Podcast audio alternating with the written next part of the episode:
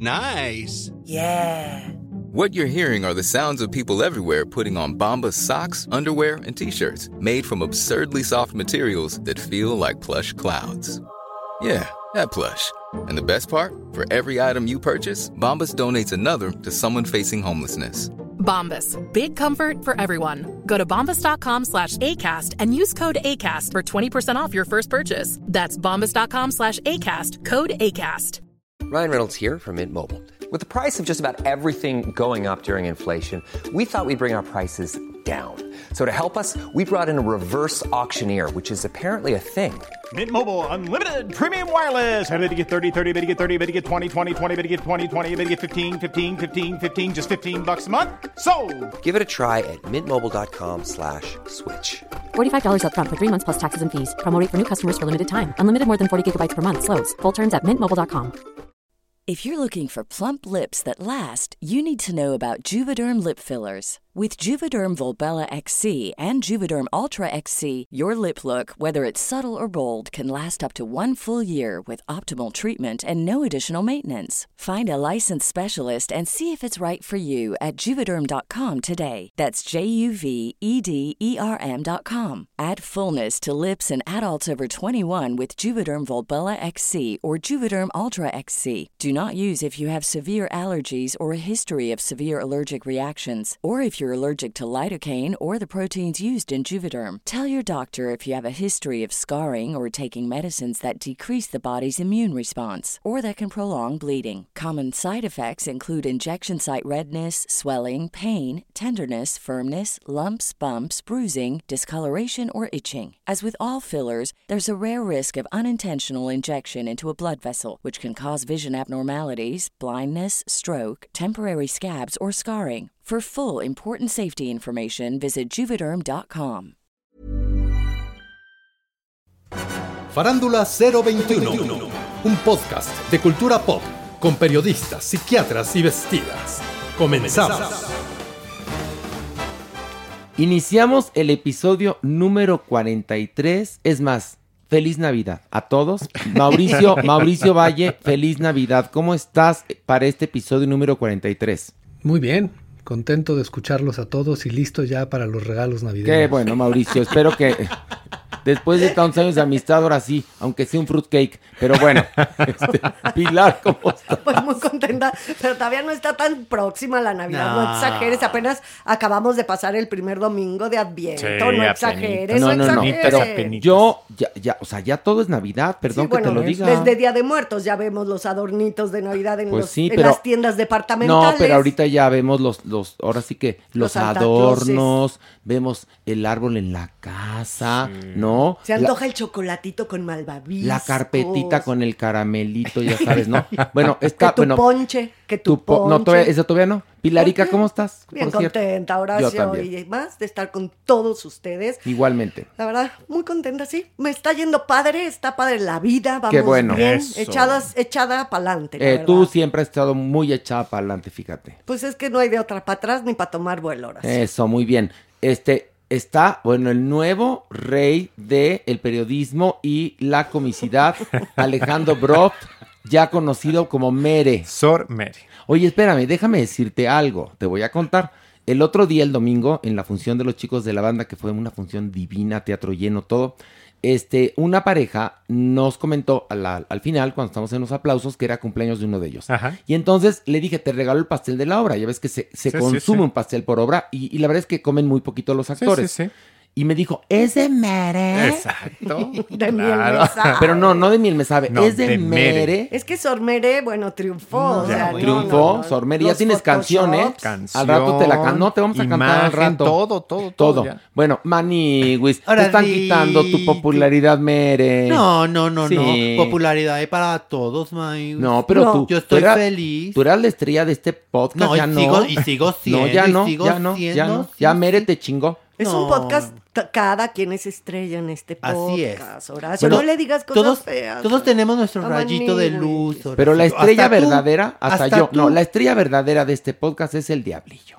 que sin nada de talento está triunfando. Pensé que ibas a decir Jeremy. No, No, not el yet. diablillo. No, El yet. diablillo. Pero No. él, él va pujante. ¿eh? No, Jeremy. Le echa muchas eh, ganas. Jeremy ya quisiera ser ahorita Belinda, pero no, no, no, not yet. Belinda lleva muchos años en esto y Jeremy no. Pero bueno, vamos a comenzar con esto. Ver o no ver. O no ver. Y bueno, vamos a iniciar hablando de la serie The Wheel of Time de Amazon Prime Video.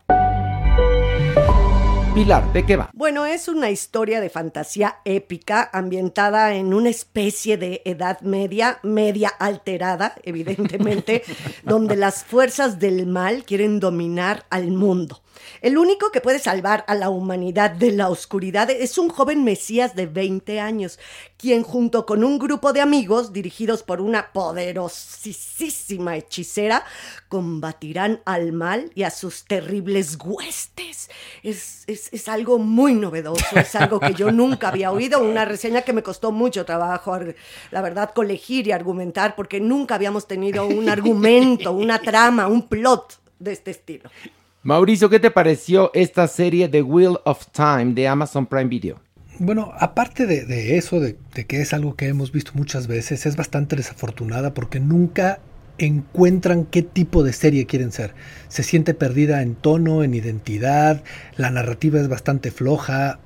La, la- la serie es absolutamente fallida, hay muy poco que decir porque sí hay un nicho muy fuerte para este tipo de series y entra en un lugar donde no está todavía Game of Thrones, entonces podría funcionar, pero desafortunadamente no encuentra, no, no hay aciertos en la serie, punto. ¿Sabes qué me pareció? Como de esas series que hacen para el canal Disney o que hacían para el canal Disney como con poco presupuesto, pero con mucho efecto especial, pero y además no sé por qué les chifla que todo este tipo de trabajos ocurren en un medievo, ¿cómo le pusiste? un medievo medio alternativo. Y, y además contratan actores, perdón, de segunda. Sí, sí. Porque es un elenco de actores de segunda en una serie de segunda que entra dentro del rubro de reembolsame Amazon, Amazon Prime. Video y, y fuck yourself, ¿me entiendes? Este merengón, ¿qué te Sí, pareció? Es muy aburrida, no hay una historia atractiva, efectivamente es algo que ya hemos visto, pero creo que atreverse a contar una historia más con fallas tan importantes a nivel producción, de pronto la escenografía es como del teatro de Cachirulo, el vestuario es como de novela sí, sí, sí. de, De Carla Televisa, Estrada, sí. de Carla Estrada, Y de los- Pasión. Y los guiones y las situaciones propias de, un, de, de una situación de quizás la Rosa de Guadalupe o como diga el No, dicho, es absurda. terrible, de verdad, muy, muy, muy Oye, fallida. merengón, ¿y por qué la tienen tan publicitada? Cada vez que voy, yo en el periférico veo 37 billboards de esa porquería. Porque obviamente es la serie de Amazon. Pues en qué donde se ve que le invirtieron para que fuera su Game of Thrones, ¿no? Entre Pero, comillas. pues, Y lo que sucede es que la ves y dices, hoy otra más. Otra más, y entonces haces comparaciones.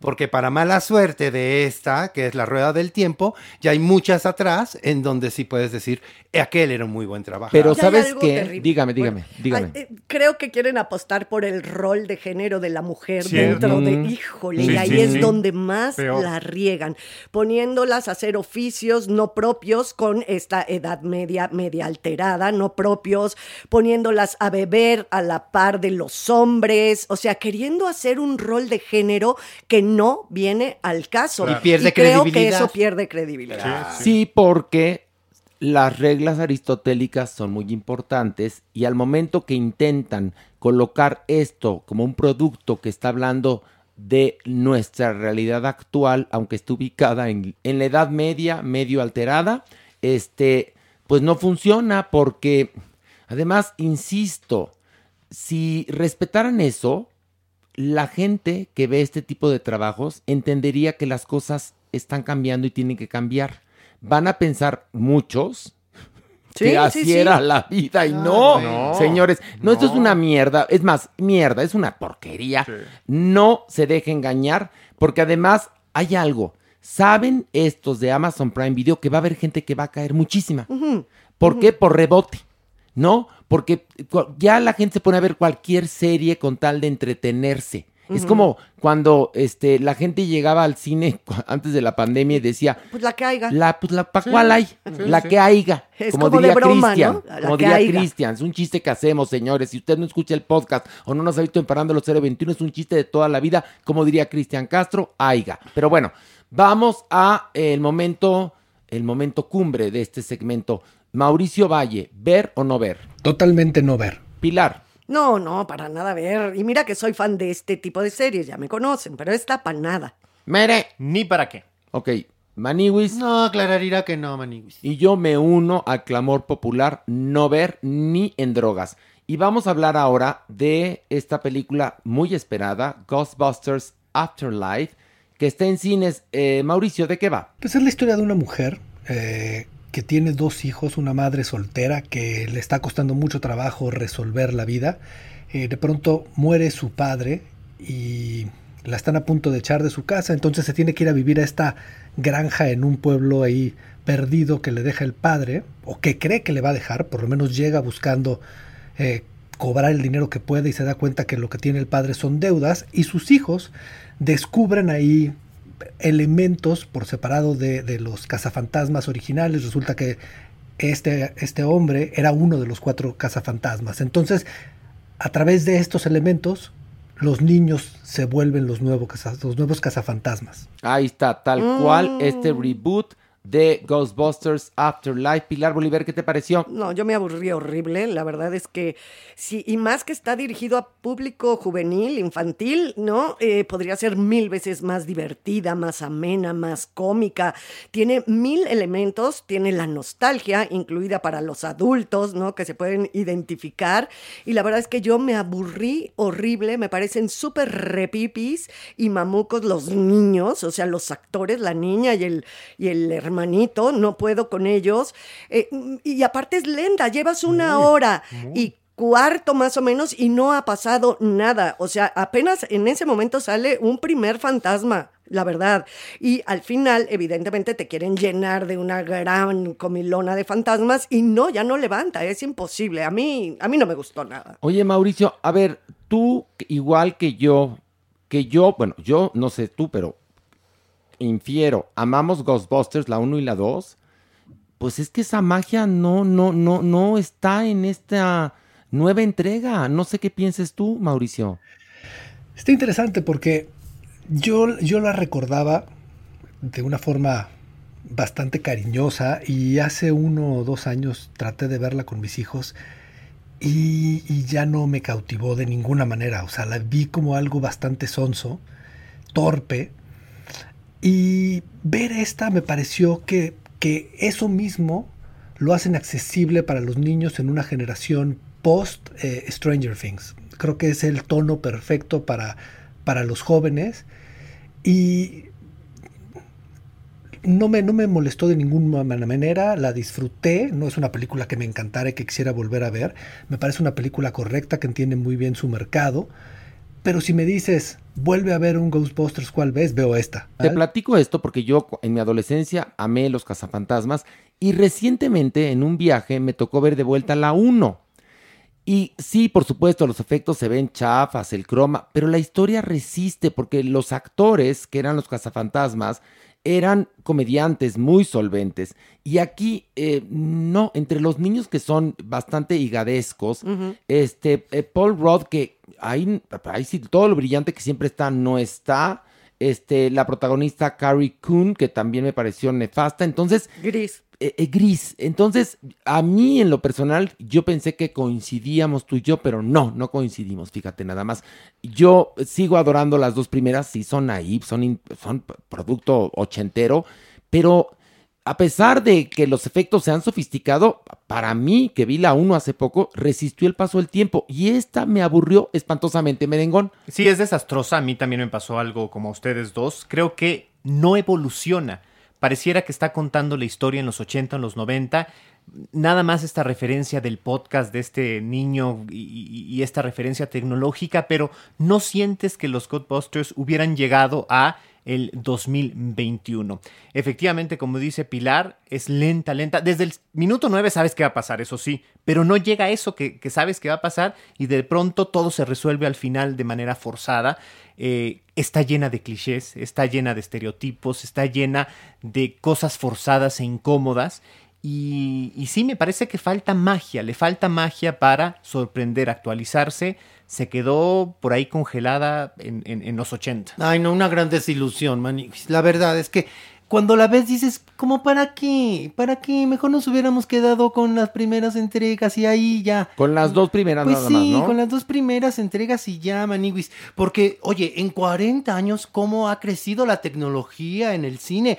Mínimo esperarías que en una película como Ghostbusters nos inyectaran eso, ¿no? Ay, mira, mira los efectos, mira los fantasmas. Y no, no sucede. Y como bien lo dicen, lenta, lenta. Pues que fuera lenta. divertida, ¿no, Manigui? Yo creo Pues sí. que eso es de lo que adolece profundamente esta película, que es lo que esperas para palomear dormingueramente, ¿no? Pues sí, pero no, no lo tiene. Pues vamos al momento de ver o no ver, este, Mauricio Valle, ver o no ver el, el reboot de Ghostbusters. Yo sí, o sea, y si tienen hijos chicos, por supuesto, a los niños Oye, les va a ¿tus encantar. hijos, por ejemplo, que no conocían la historia y todos se engancharon con esta película o necesitaron que tú les Sí, explicaras un poco mucho. las referencias? Ah, o sea, no. ¿le entendieron perfectamente o tuviste que decirles, a Ah. ver, mijitos, les cuento que esto, ¿no? ¿Cómo fue? La entendieron perfectamente, la uno la odian, o sea, la, la, la uno no la aguantaron, o sea, les desesperó, y esta les gustó muchísimo. Sí, o sea, es que es Stranger Things, o sea, le pegan perfecto esa, esa generación. Ok, perfecto, ahí está. Entonces, Mauricio Valle dice Ciberpilar. No, yo se la pueden ahorrar. Ok, Maniwis, No, no, Maniguis, tampoco la Ale, No ver. y yo también digo no ver. ¿Cuánta negatividad? Pero mucha este felicidad podcast? en la mesa, ¿eh? Sí. estamos Eso contentos, sí, estamos sí, contentos. claro. Estamos alegres porque somos guys. Y guy es alegría. Bueno, no todo el mundo aquí es gay, pero todo el mundo es también estoy alegre. contenta. Pero tú eres gay friendly. Bueno, Exacto. vamos ahora a hablar de la película The Humans, eh, que está tanto en cines como la pueden ver a través de Showtime. ¿De qué va? Es una reunión familiar en Nueva York, el Día de Acción de Gracias. Esta, eh, esta historia está basada en una obra de teatro, el mismo nombre que ganó el Tony como mejor obra de teatro. Y bueno, nos narra eh, la historia de una chica que está viviendo con su novio, consiguió un departamento en el barrio chino de Nueva York, un departamento que es muy claustrofóbico, e invita a su papá, a su mamá, a su abuela y a su hermana eh, gay a el Día de Acción de Gracias. Y a partir de, de esta, como diría Peter Brook, Peter Brook dice que cuando el, el telón se levanta es porque algo está a punto de suceder o de explotar. Y bueno, aquí no es la excepción, es una maravillosa obra de teatro llevada espléndidamente al cine, donde algo va a pasar en esta, en esta cena de acción de gracias, se van a decir sus verdades y van a seguir conviviendo como cualquier familia disfuncional lo hace. Esa es la premisa de The Humans. Pilar, ¿qué te pareció?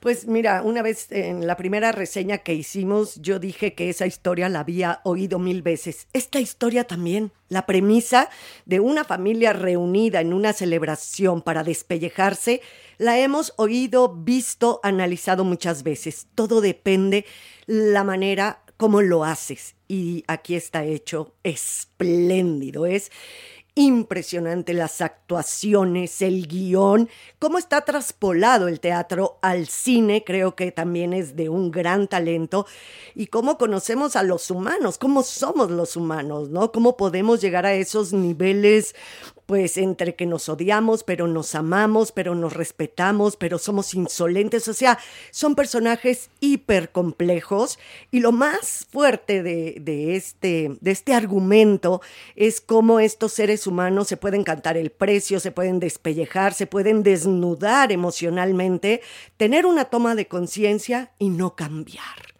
Y eso es lo que nos duele cuando vemos esta, esta película. Entonces yo digo que es totalmente chejoviana, porque esa es, eh, es la premisa de las obras de teatro de Chejo. Mauricio Valle, ¿qué te pareció esta eh, película The Humans? Es una película que me costó muchísimo trabajo, me parece que no, no cruza al cine, me parece que se siente teatro filmado todo el tiempo, me parece que los actores no tienen la química que, que se merecía la obra. Me pasa eso, la he visto también muchas veces, no es una de las mejores formas en las que la he encontrado en la vida.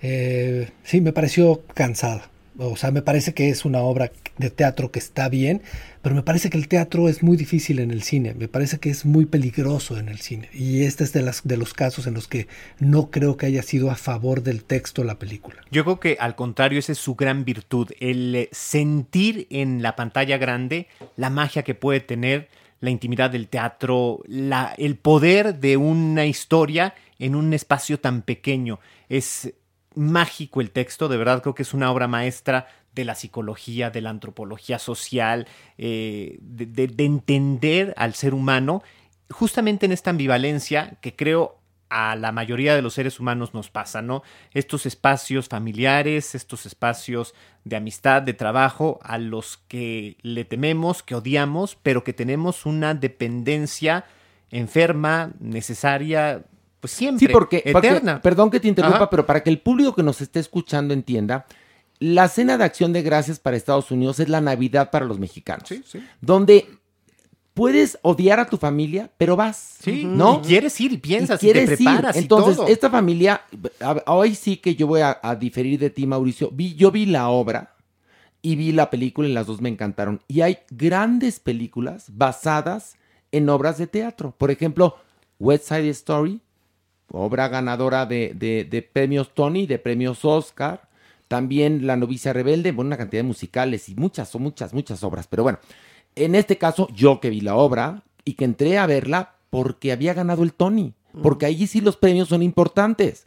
Entonces, sí, te hacen que vayas al teatro. Entonces yo vi que era a Tony Award Winner y le entré a ver y bueno, yo la adoré. Pero perdón, Merengón, no, te no, interrumpí. No. Y que sí, me parece justamente brillante en ese sentido eh, la inteligencia con la que tiene y pues bueno, si usted ya está pensando, sufriendo, pero además emocionado, emocionada, emocionada por la cena de Navidad, pues bueno, aquí está un retrato seguramente de lo que puede pasar en su casa. Ay, Maniguis, no, no, no, a mí me encantó en esta reunión que aparentemente no sucede nada, pero que pasa todo, Maniguis. Y obviamente te estremece porque te identificas.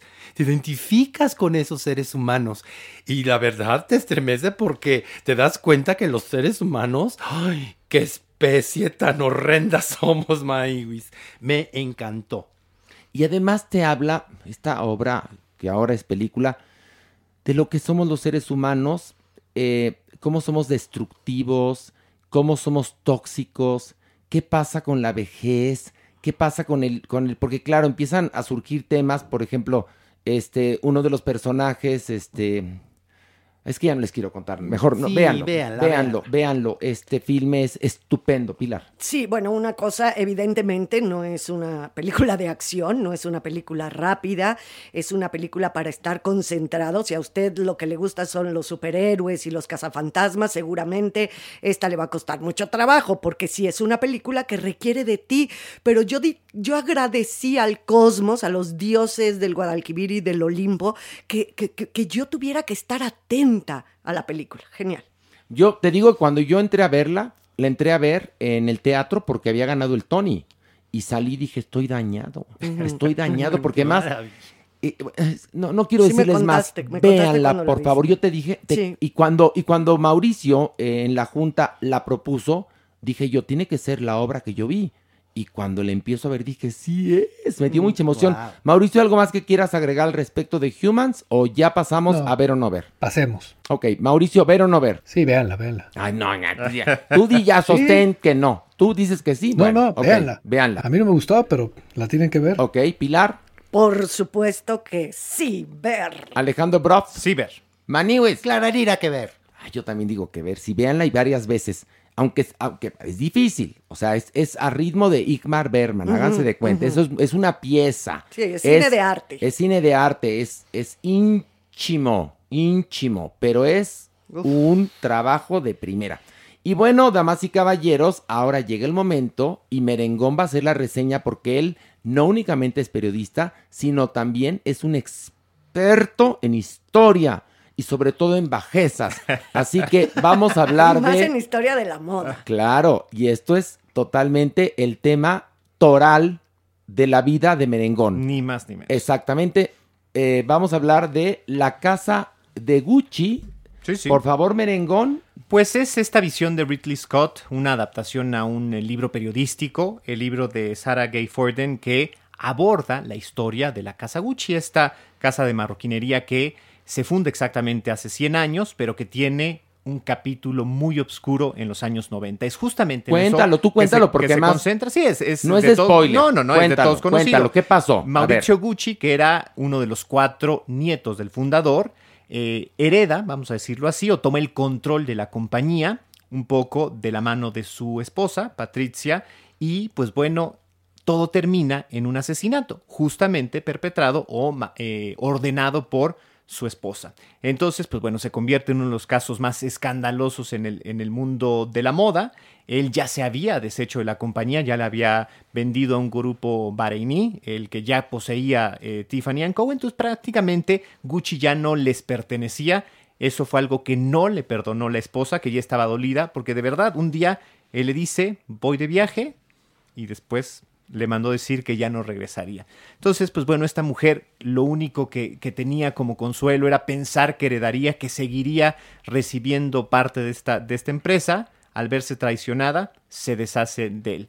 Y pues bueno, esa es, esa es la historia prácticamente. Y bueno, el elenco es un elenco. eh, La película va a tener varias nominaciones Uy, al sí, Oscar, se los aviso. El elenco es Adam Driver, Lady Gaga, Jared Leto, Al Pacino y Jeremy Irons principalmente. No O sea, más, o ahí sea, no más. No más. Mauricio Valle, ¿cuál es tu opinión al respecto de House of Gucci? Yo creo que es una película de la que todos entramos al cine esperando mucho. Eh, siento que es una película que también está un poco perdida en su frivolidad, aunque Ridley Scott se ha esforzado por decir que él ha tratado de ser muy fiel a la historia y a los hechos. Siento que es una película camp y eso deteriora un poco la historia. Y creo que su música es espectacular y hace que la historia avance, pero nunca con seriedad. Las actuaciones son sólidas y, y eso sostiene, bueno, eh, ha sido un escándalo el, el- acento de Lady Gaga, porque hasta su coach de acento dice que parece más ruso que italiano.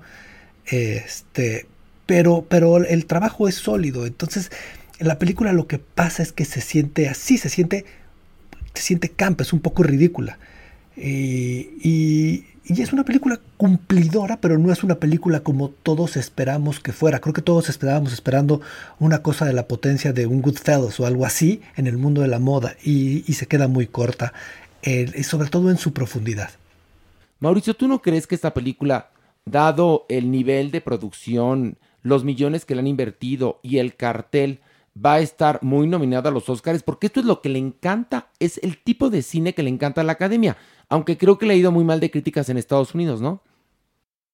Yo creo que va a ser considerada por sus estrellas. Son figuras demasiado potentes. Y a pesar de que a Lady Gaga se le han acabado con que hasta la misma coach que tuvo los seis meses previos a la película dice que su acento parece más ruso que italiano. Pero sí, son figuras bastante importantes como para que no las tomen en cuenta. La transformación de Jared Leto y, Adam Driver y ella seguro van a tener algo. La película en sí, en todas las demás categorías técnicas, dirección y eso, no creo que la tomen en cuenta por lo mismo, porque a la gente le ha molestado mucho y ha sido muy atacada hasta por la misma familia Gucci. Entonces, no le ha venido bien el estreno de la película. Creo que fue un año muy malo para Ridley Scott. Entonces, sí, no espero grandes nominaciones, pero sin duda a ellos, a los actores, sí les va, sí les va a venir bien. Sí, bueno, yo creo que es una historia camp, evidentemente, y entonces también su tono y su estrategia de dirección es un tanto cuanto camp, ¿no? Pues es un batidillo en una familia, ahora sí que tremendo. A mí, fíjate que me pasó algo, yo sí me divertí, no considero que sea la gran película, ni mucho menos, pero me mantuvo interesada en el caso, en el caso de esta familia, quienes subían al poder, que si el nieto, que si la esposa, que si ya lo mandan matar. O sea, eso sí me mantuvo muy entretenida y tengo que reconocer que Lady Gaga me gana el corazón, ¿eh? Yo fui muy detractora de Lady Gaga al principio y cada vez que la veo me convenzo más. Se puede ver en algunas tomas hermosa, en otras se puede ver bastante mal, en una se ve de un cuerpazo, en otras se ve medio llenita. O sea, es de verdad, sí es camaleónica mi Lady Gaga. Es, a mí me gustó mucho su actuación Y la verdad creo que es la que sostiene mucho más que Adam Driver. Creo que ella es la que sostiene actoralmente la película. Y fíjate que te voy a contar una cosa. Este, a la gente en México le ha gustado mucho. A mí me gustó. Ahora Sí, a mí que también. Lo digo hasta con culpa, pero, pero sí me gustó, me entretuvo.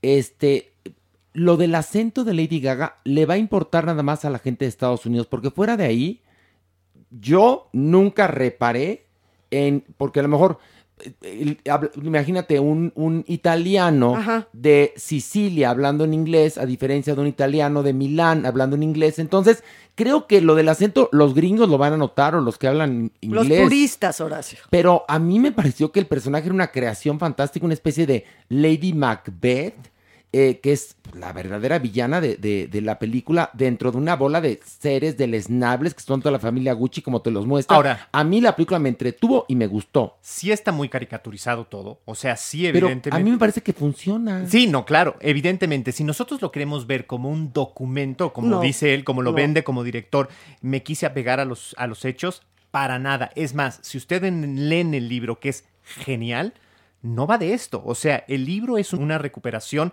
de la historia de la casa y efectivamente hace eh, hincapié en todos estos escándalos que desde el día uno existieron cuando sí efectivamente el abuelo, que era un eh, botones de un hotel, empezó a olfatear eh, lo que significaba para una persona rica el valor de una maleta y eso lo lleva de vuelta a Italia. Esto no está, esto no está, pero ¿qué pasa? Pues la historia de estos dos, de este matrimonio que acaba matándose, es mucho más atractiva y es lo que recuperan. Es fársico, evidentemente, aprovechan este lado camp, entonces creo yo que como documento histórico sí es muy pobre, como forma de entretenimiento es muy efectiva. Es que la película va sobre Patricia. En Sí, realidad es el sí, personaje sí, principal. Incluso es más principal ella que la casa Gucci, que la misma casa Ahora, Gucci. tampoco le hace justicia, porque históricamente es una mujer creo que más compleja, más eh, maniquea, con, con matices mucho más interesantes, y aquí pues pareciera que nada más es el interés lo que la mueve, y tanto ella como él, Mauricio, no era este tonto que, que, que, que, pintan, y la familia era mucho más perversa. Si la familia se escandaliza porque los maneja nada más como peleoneros o matones, pues ¿qué pasó? ¿No leyeron el libro? O sea, ellos son mucho más perversos, eran auténticos criminales. Maniguis, pues a mí me, me gustó. Y me gustó muchísimo. Y como bien dice Pilar, también le aplaudo a Lady Gaga, Maniguis. Qué bárbara. A mí me encantó Lady Gaga. Y ahí huele a Oscar, como dice mi, mi Horacito. Sí, seguramente va a estar nominada. Sí, porque les encanta premiar a este tipo de estrellas que además asistiendo a la, eh, a la ceremonia, pues se engalanan, ¿no? Claro. Y dan, Y dan rating. rating. La película a mí sí me gustó, me, hizo, me hizo reír. Sí, creo que es totalmente camp, pero creo que le va bien para contar esta historia que vista a partir de los ojos de un anglosajón como es Ridley Scott, le debe de parecer que son bastante folclóricos los italianos. Mauricio hablaba de- hace un momento de, de buenos muchachos. Fíjate, Mauricio, que la acabo de ver en un avión, esa película. La acabo de volver a ver en un avión. Y tiene mucho de camp, Mauricio. camp. Es también bastante camp, ¿eh? No lo sé, eso sí lo, sí lo discutiría. Yo la he visto muchas veces, este año la he visto dos. O sea, sí es una película que me gusta bastante y que regreso a ella. O podría hablar de que es una estructura muy desarticulada, que el tercer acto dura mucho más tiempo, pero, pero no, Camp no, es bastante, es, es vulgar, es agresiva. Pero te- también esto Bueno, es lo camp. camp es bastante, es pues, camp. quiere decir un poco entre Oye, vulgar, popular, como te retrata, sí. como te retrata este el director de Buenos Muchachos, que es Scorsese, a estos italianos que viven en Estados Unidos a, a lo largo de, de varios años, que es lo que dura la historia de Buenos Muchachos, pues los, los, los presenta como Ridley Scott a los, a los, a los Gucci, ¿eh? A- eh, Estridentes, vulgares, Hiperemotivos. hiperemotivos, pero bueno, este discutiremos Goodfellas en otra ocasión. Vamos a el momento en el cual cada quien tiene su capacidad, como diría en mi pueblo, de decidir. Mauricio, ¿ver o no ver? Sí, sí, ver, claro. Ok. Pilar, Sí, por supuesto que ver. Alejandro, Sí, ver. Maniwis. Sí, ver, Maniguis. Y yo también digo sí ver. Así que, pues miren, ahí están nuestras recomendaciones de esta semana de Farándula 021. Y este, Alejandro, ya que te tenemos aquí, cuéntanos, por favor, del fallecimiento de este hombre tan importante de la marca Louis Vuitton que muere a los 41 años. ¿Su nombre es? Virgil Abloh, este diseñador eh, que se hizo famoso por hacerse cargo de la línea masculina de Louis Vuitton. Además, cobró mucha importancia por un proyecto personal, Off-White, eh, prendas deportivas o de influencia deportiva que costaban miles de dólares. Un diseñador muy querido por la industria del entretenimiento, eh, además interesante por su propuesta construida a partir del arte, no necesariamente del aprendizaje de moda. Y pues bueno, un diseñador que muere después de enfrentar dos años una batalla contra el cáncer que mantuvo en silencio. Por eso llegó su, su, muerte de sorpresa. Oye, pero la línea masculina de Louis Vuitton está asquerosa. Perdón Sí, que te no. lo diga. Es A- horrenda. A mí en lo personal no es un o sea, perdóname. que me, que me es atractivo Ropa a nivel para estético. narcos y buchonas. Y reggaetoneros. Y es el- el, rey de los reggaetoneros. Fue el rey de los reggaetoneros. O sea, en verdad, todas esas marcas que, que son eh, como Louis Vuitton o Gucci o Chanel, que traen los, los logotipos inmensos, Los se ve horrible. Sí, sí, Y la gente lo usa por estatus. No, no, les, importa la moda, Horacio, si les queda bien o mal, si es un abrigo o si es una sudadera, ¿no? Claro. No, lo que les importa es que el monograma de la marca esté impreso a lo grande en alguna parte. Es como cuando en México las señoras usaban pieles y alhajas, aunque no hiciera frío, era estatus. Sí. Y es lo mismo que han logrado estas marcas, que la gente pague para tener estatus, cuando el estatus, ¿saben dónde se consigue? En las bibliotecas, señores. Pero bueno, vamos con esto. Del pink al punk. Y un aplauso muy merecido para Magis Lafontaine.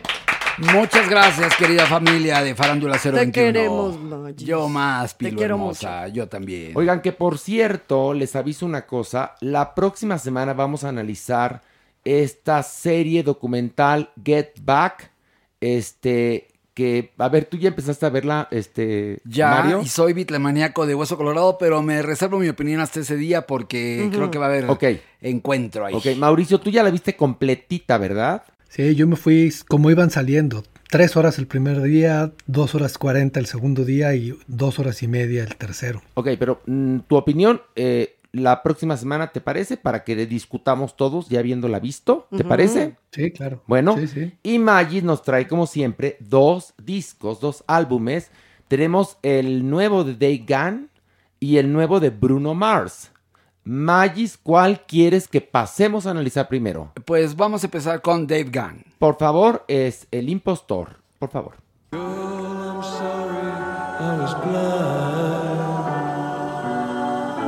You were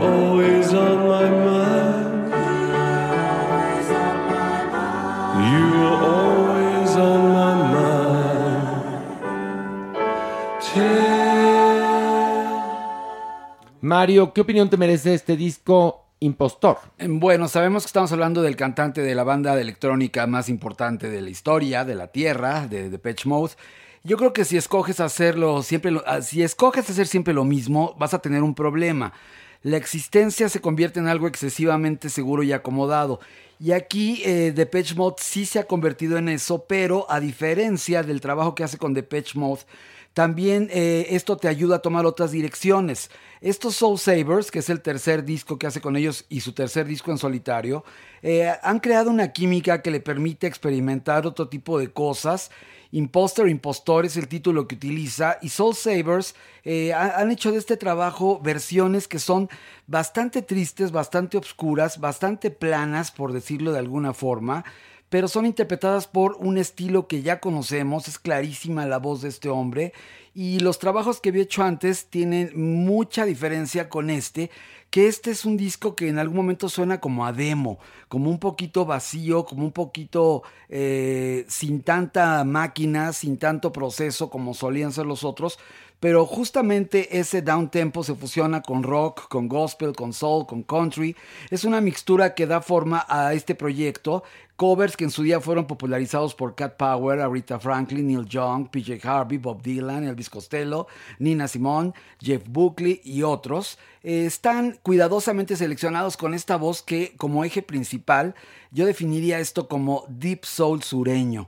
Es un disco triste e íntimo. Para mí los momentos cumbres llegan con Smile de Charles Chaplin y Always on My Man, que escuchamos un pedacito de Elvis Presley. Imposter es un álbum de covers que aunque resulte algo plano y sobre todo lento, es brutalmente honesto y de exquisita sensibilidad terapéutica. Mauricio Valle, ¿qué te pareció este disco? Me gustó muchísimo. Eh, su voz me gusta. Mm, sí, todas las canciones las he escuchado, pero siento que las sabe hacer suyas. No es un disco que me sorprenda para ser el hombre de Depeche, para el disco pasado, pero es un disco que puedo escuchar con gusto y reconocer la voz de este hombre que, que fue muy importante en mi adolescencia. Y es algo absolutamente diferente a, a- a lo que estábamos acostumbrados de él. Sí. Adoré, adoro su voz. O sea, sí te puedo decir que hay cantantes masculinos que tienen un rollo muy sexual en la voz. Yo como mujer me prendo. O sea, sí esta voz oscura, profunda, o sea, es un- una maravilla que lo tenía Elvis, que lo tenía Sandro de América, que lo tiene él. Este timbre, te lo juro que a mí como mujer me puede encantar. Es oscuro y me encanta que sea más plano que otras veces, porque entonces también, al no tener tantos efectos y tantos instrumentos, su voz es el poder total. Yo estoy de acuerdo con Pilar. Mira, te voy a decir algo, Mario. Hemos escuchado tantos álbumes para este programa, cuando era de televisión, ahora que es podcast, que hay un punto en el cual no sé si nos volvemos más exquisitos o estamos saturados. Pero para mí fue un remanso de paz escuchar a un intérprete. Amé, en verdad, este disco, lo recomiendo ampliamente. Mario, ¿tú lo recomiendas o no? Absolutamente, es una joya. ¿Y por qué me haces jeta? No, no es cierto. No, no, no, yo soy ya- yo Depeche Mode lo considero el grupo más importante. Ay, me pero primero fascina. medio te los anduviste este No, lo que pasa es que Depeche Mode sí eh, se han dosificado, pero cada disco se parece uno al otro. pero de todos modos, este independiente es un remanso de paz. Eh, sí, a sí mí me es. encantó. Sí lo es y la selección es muy, muy fina. Pero yo pensé que ibas a mandarlo al bote, fíjate. No, de ninguna manera, Ah, bueno. ninguna Ok, manera. Mauricio, ¿bote o no bote? ¿No? Por supuesto que no. Ok, Mauricio dice que no, Pilar. No, no, me Ah, encantó. bueno, ni yo, pero digo, es la tradición nada más. Yo respeto la tradición. Vamos al segundo álbum, que es eh, An Evening with a Silk Sonic de Bruno Mars.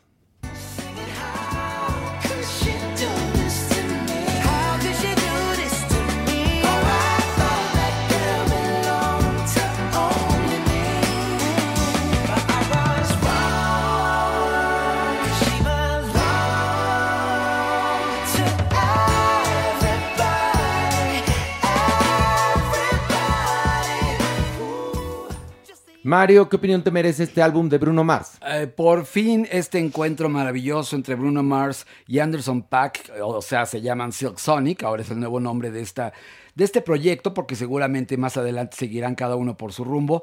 Pero estos dos artistas son conocidos por ser perfeccionistas, son obsesivos en su, en su trabajo cada uno, y esto podría haber sido una batalla de egos, pero la verdad es que no es el caso, sino más bien reviven y actualizan la sublime actualización de el soul setentero, que eso es algo que se agradece mucho. Evidentemente hay mucha influencia de Motown, de Philadelphia International Records de los años 70, pero esto ha servido para estimular los talentos de ambos e- y tener invitados como Bootsy Collins, un bajista importantísimo del funk, y Thundercat, un músico muy importante de R&B.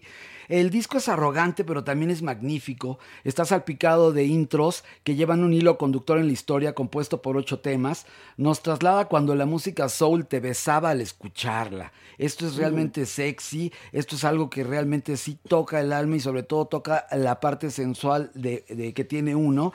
Las canciones que están fantásticas son Leave the Door Open, Skate, Fly As Me, 777, Blast Off, After Last Night. Y hay otras dos que a mí me movieron muchísimo que se llaman Put on a Smile y Smoking Out the Window. Me erizaron la piel, eh, tiene mucha clase, es el mejor neo soul y yo siempre he sido amante de este género, entonces agradezco profundamente. Ya habíamos hablado de un sencillo hace algunos meses, pero qué joya tener a una agrupación que si tú ves el video parecería un grupo de Soul Train de 1975. Mauricio Valle, ¿qué te pareció este disco de Bruno Mars? Me, me gusta mucho su trabajo, me encanta su voz, me encanta cómo entiende este, este, esta sensación, esta suavidad y esta cosa retro. Y lo aprecio. Más no es mi disco favorito de él. ¿Porque te suena mucho Motown? ¿O, o qué es algo que ya habías escuchado? ¿O qué es lo que te pasa con este disco a ti? Me gusta el Motown, pero hay algo aquí demasiado suave para mi, para mi gusto. O sea, no, no, necesito un jalón tantito para arriba, o tantito más drama, o tantito más alegría. Y este está justo en el centro. Mira, por eso te quiero y te admiro. Fíjate que tienes toda la razón. Motown, cuando se hace todo este movimiento de artistas afroamericanos, había encono, había encabronamiento, había lucha por derechos civiles, había otras cosas que, que aunque no se hablara en las letras de las canciones, estaba presente. Y esto más parece un disco homenaje, como, pa- como para poner, haz de cuenta, un montaje del Circo del Sol con música de Motown, esto sería perfecto, porque es hasta frívolo, no tiene la, el peso que tenía la música que esos artistas hicieron en los 70, no sé si me doy a entender o estoy muy tonto. Eh, absolutamente te entiendo, porque ¿No? en aquel entonces estaba también Filadelfia, que Filadelfia era la parte sexy, que es Barry White, que son los OJs, Ujú. que es Gladys Knight, que son todos estos que hacían un rollo más sexual. Y aquí no están ni en la política ni en el sexo, que son las dos características principales del soul. Hasta el Sí. ritmo de cada track, ¿eh? Un track es más rapidito, el otro es más lentito. Uno, pero a mí lo que me pasó es que tiene una impronta alegrita. ¿Sí me Eso tiene, digo, como del tiene- Circo del Sol. Exacto, una impronta Sí. de alegrito, ¿no? Y sí lo da muy bien en el funk, que, que es alegre, que es para bailar, que es divertido, pero sí le falta ese deep, esa profundidad. Yo creo que sí. ¿No? Que sale del fondo de las entrañas. Entonces creo que está un poco hecho y ya es como un producto muy vendible, como que no está trabajado desde el fondo de la entraña. Que fíjate que eh, para cualquiera que quiera conocer la historia de Motown, hay un musical, se llama Motown el musical, que yo lo vi y es una joya. Y entiendes por lo que pasaron esos artistas para poder llegar a ser unas estrellas. Entonces, bueno, vamos al momento decisivo. Mario Lafontaine, ¿sí te gustó o se va al botú? Si tuviera que calificarlo, le daría 8. Ah, bueno, entonces no hay bote. No, no hay Ocho bote. sí está bueno. Porque no es un disco ex- extraordinario, pero tampoco es un disco malo, pero sí le falta la enjundia que tiene Bruno Mars solo. Mira, es Y sí mucho mejor, falta- mucho mejor el impostor, el disco anterior que, anal- Ay, no, que sí, analizamos claro, que claro, esto. claro. O sea, es- es- el otro es una pieza artística. Sí, esto es una pieza de mercadotecnia. ¿eh? producto hecho. Es un producto de Hay algo de mercadotecnia. pose. sí. Hay algo de pose. Hay mucha en tu pose. comentario, Mayito. Sí, totalmente. Bueno, Mauricio Valle, este, ¿bote o, o lo rescatas? No, lo rescato, por supuesto. Mauricio, mira, qué bueno. Tú también. Pilarica. Sí, lo rescatamos, Sí, porque, o sea- pues sí, son grandes, pues. Sí, no, no, pues, Estamos hablando de una chafés, vaya. No, no es una chafez, pero bueno, aquí somos muy, muy exquisitos nosotros. Exigentes. Y bueno, tenemos eh, el lanzamiento que como bien lo saben, siempre es en positivo y lo trae Mario y es The Weeknd con Rosalía. Se llama La Fama. Tantas veces que me lo decía, yo como si nada.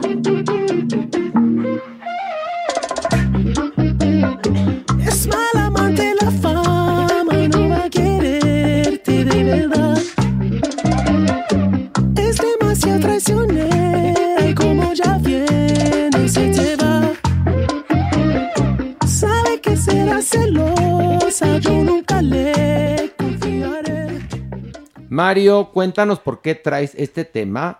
Bueno, pues es el nuevo single de Rosalía que se lanzó en noviembre. Esta artista cuenta con la colaboración de este canadiense que está imparable porque cada semana traigo colaboraciones de The Weeknd.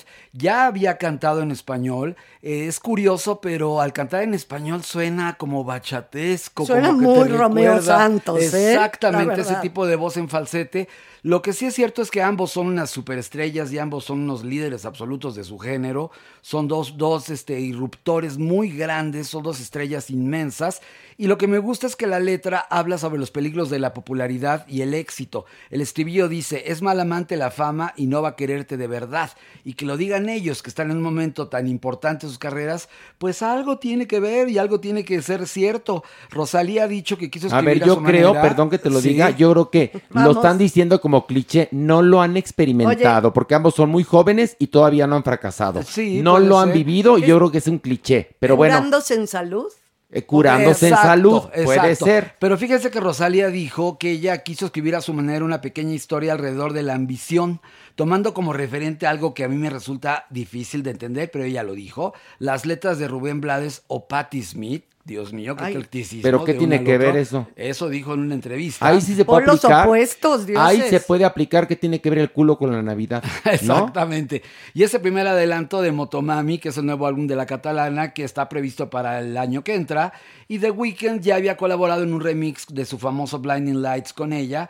Sin duda son dos reyes de la escena, sin duda son tendencias, sin duda son artistas maravillosos, pero sí hay algo que a mí me conmueve muchísimo, que estén poniendo los ojos en el mercado latino y en el mercado hispanoamericano. Oye, Mauricio, ¿te gustó este, esta colaboración entre The Weeknd y Rosalía o te quedó a deber, como diría el controvertido Fausto Ponce?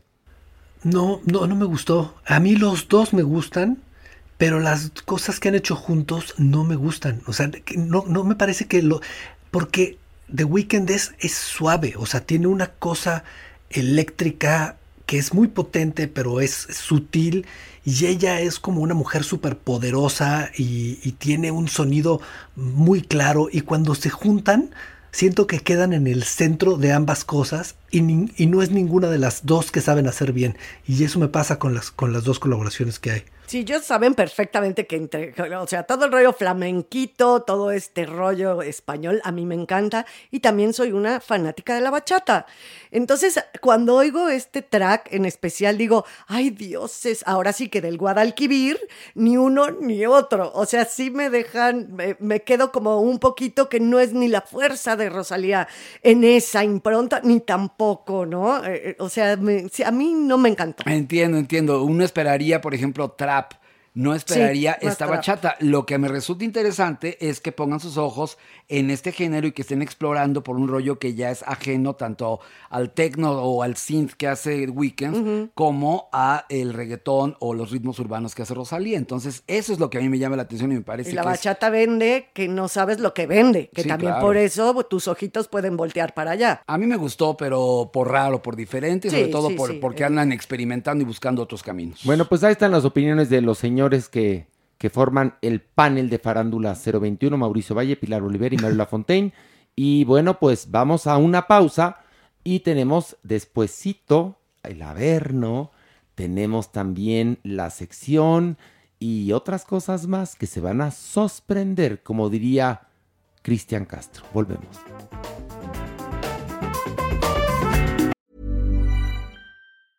Ryan Reynolds here from Mint Mobile. With the price of just about everything going up during inflation, we thought we'd bring our prices down.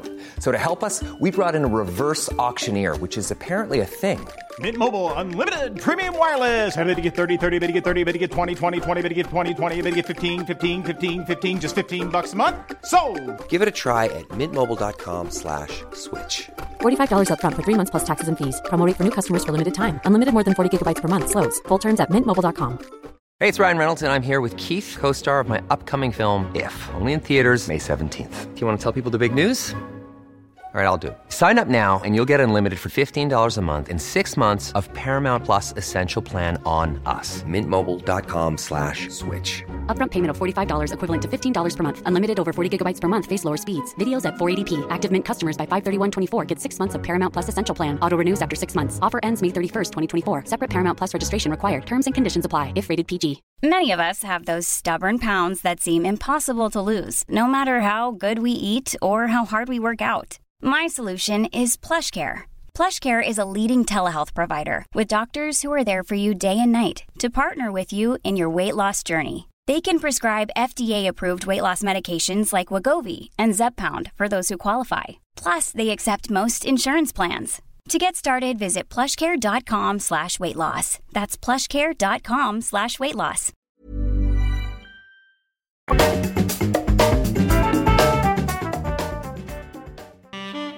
Nuestra adopción responsable.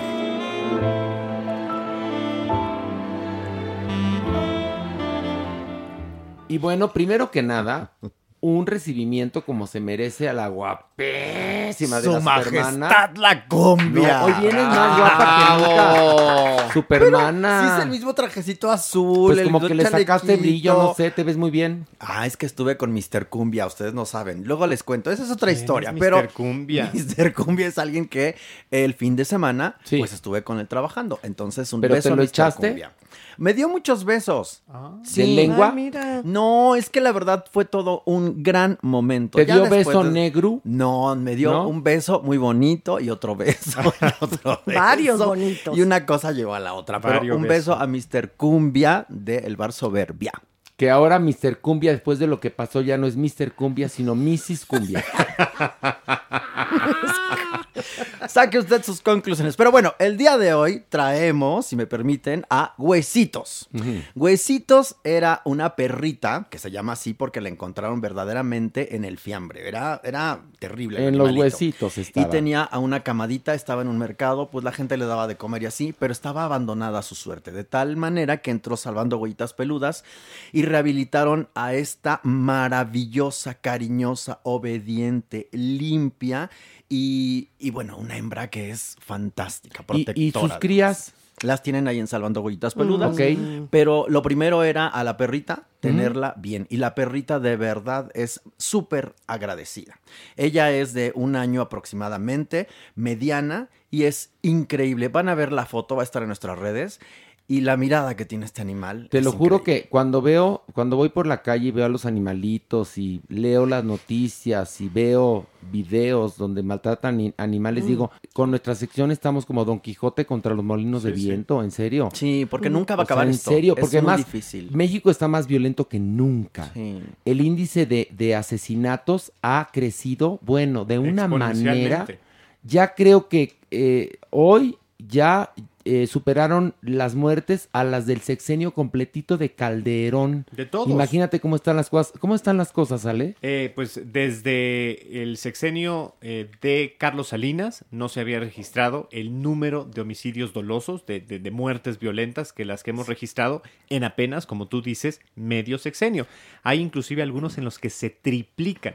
Imagínate nada más No, los pobres animales. O sea, Sí, porque permean en, los animalitos. No, bueno, Está no. cañón. Es el reflejo de una sociedad. Yo te cuento una cosa, la violencia contra los animales después se convierte en violencia en contra de las personas, entonces imagínate cómo está la violencia para los animales. Pero bueno, nosotros aquí aportamos nuestro granito de arena y algo lograremos con esto. Por lo pronto ya le hemos encontrado hogar a muchos perritos Sí, y sí, muchas sí. perritas. Este, bueno, y huesitos entonces. Huesitos entonces va a estar aquí en nuestras redes. Por favor, chequenla, vean esos ojos y dense la oportunidad de cambiar su vida. Pero no la de huesitos, la suya. Exactamente. Y bueno, ya está entrando. Sí, damas y Ya lo vi, ya caballeros. lo vi. ya lo vimos porque además discreto no es nuestro sexólogo y por eso vamos a La, sección.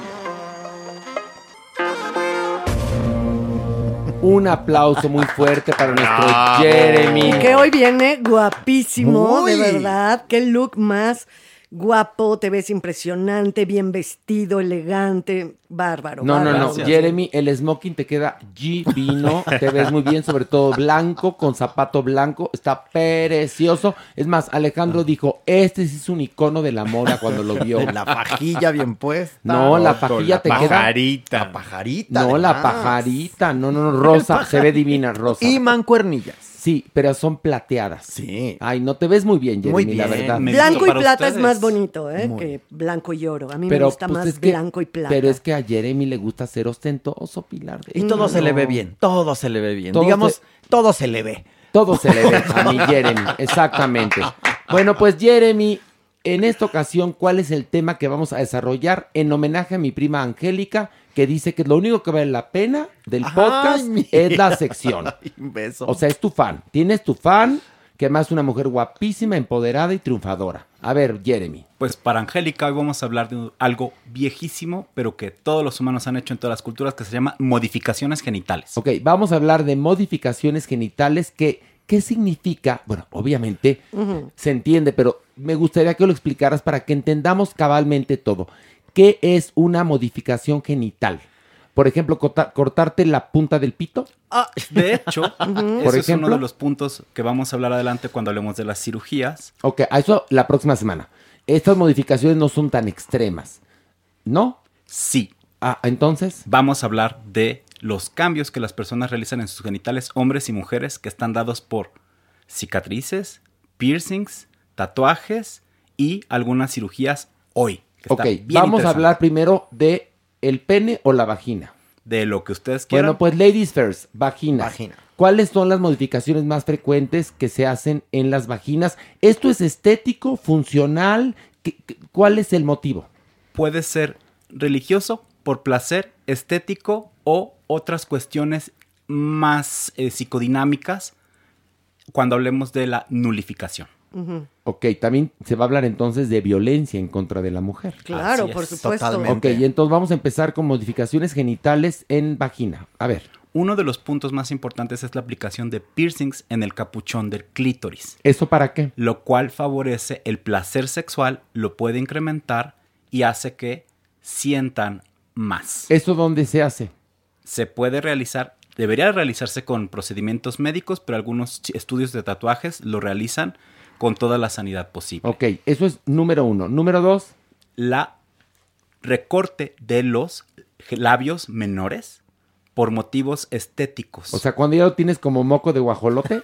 como dirían algunas de mis Pero amigas. también hay religiosos, ¿no? La Sí, la ablación. ablación. La ablación. Ok, primero vamos estéticos. Y entonces, hay otra que es la reducción del capuchón del clítoris para que literalmente la vagina simplemente sea como una línea.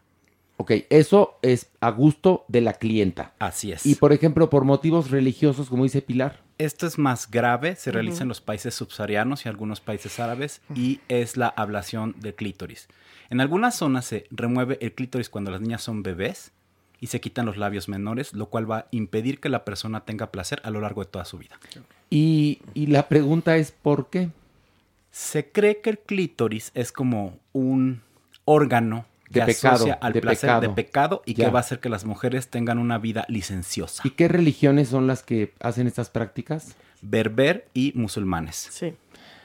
Ay, qué horror. Bueno, seguimos con las modificaciones en la vagina. ¿Cuál otra? Hay otra en el Monte de Venus que se realiza en Japón y algunos países asiáticos en donde se hacen pequeñas cicatrices para que el monte tenga una textura, Horacio, Ah. como olas o como flores. Bueno, déjame contarte que también existe una variante en los tatuajes que es como, por ejemplo, eh, hay una amiga mía llamada Sue, que era una cantante en los 90.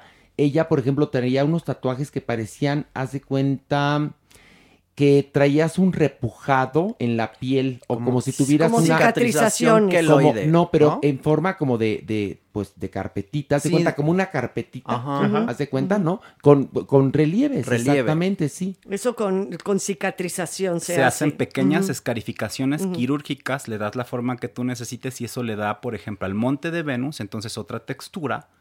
Y que se siente más rico. Y que probablemente sí sirva como para las, los fetichistas Ok. y para poder disfrutar. Y, y me, me- me imagino que va depilada la zona. Si lo quieren así o no. Ok, ¿qué otra modificación hay? Los tatuajes, Horacio. Ok. Los tatuajes alrededor de la vagina se pueden como justamente alterar la forma, ponerlos y demás. Y esto, en algunas personas, el hecho de tatuarse es placentero. Y en otras personas simplemente es por la estética y cómo se ve. Oye, en modificaciones genitales también podría entrar el quitarte el vello púbico. Exacto, es una de las modificaciones también, sí. genitales más, Más frecuentes, sencillo. sobre todo Sí, de en las mujeres. La reconstrucción de imen. Esto lo vamos a hablar en el siguiente programa, pero me voy a adelantar Ay, un tú poquito. todo el siguiente programa ya. pues, Entonces, son temas vastos. ¿no? No, ya sé, pero bueno, tratamos aquí de, de eh, eh, segmentarlo de una manera en la cual sea fácil de entender para el público y para nosotros, Nosotros porque también. también. somos neófitos al respecto. Nada más preguntamos porque sabemos el oficio del periodismo, pero el que aquí el que sabe es la yoyis de la sexualidad, Jeremy. ¿Qué pasó?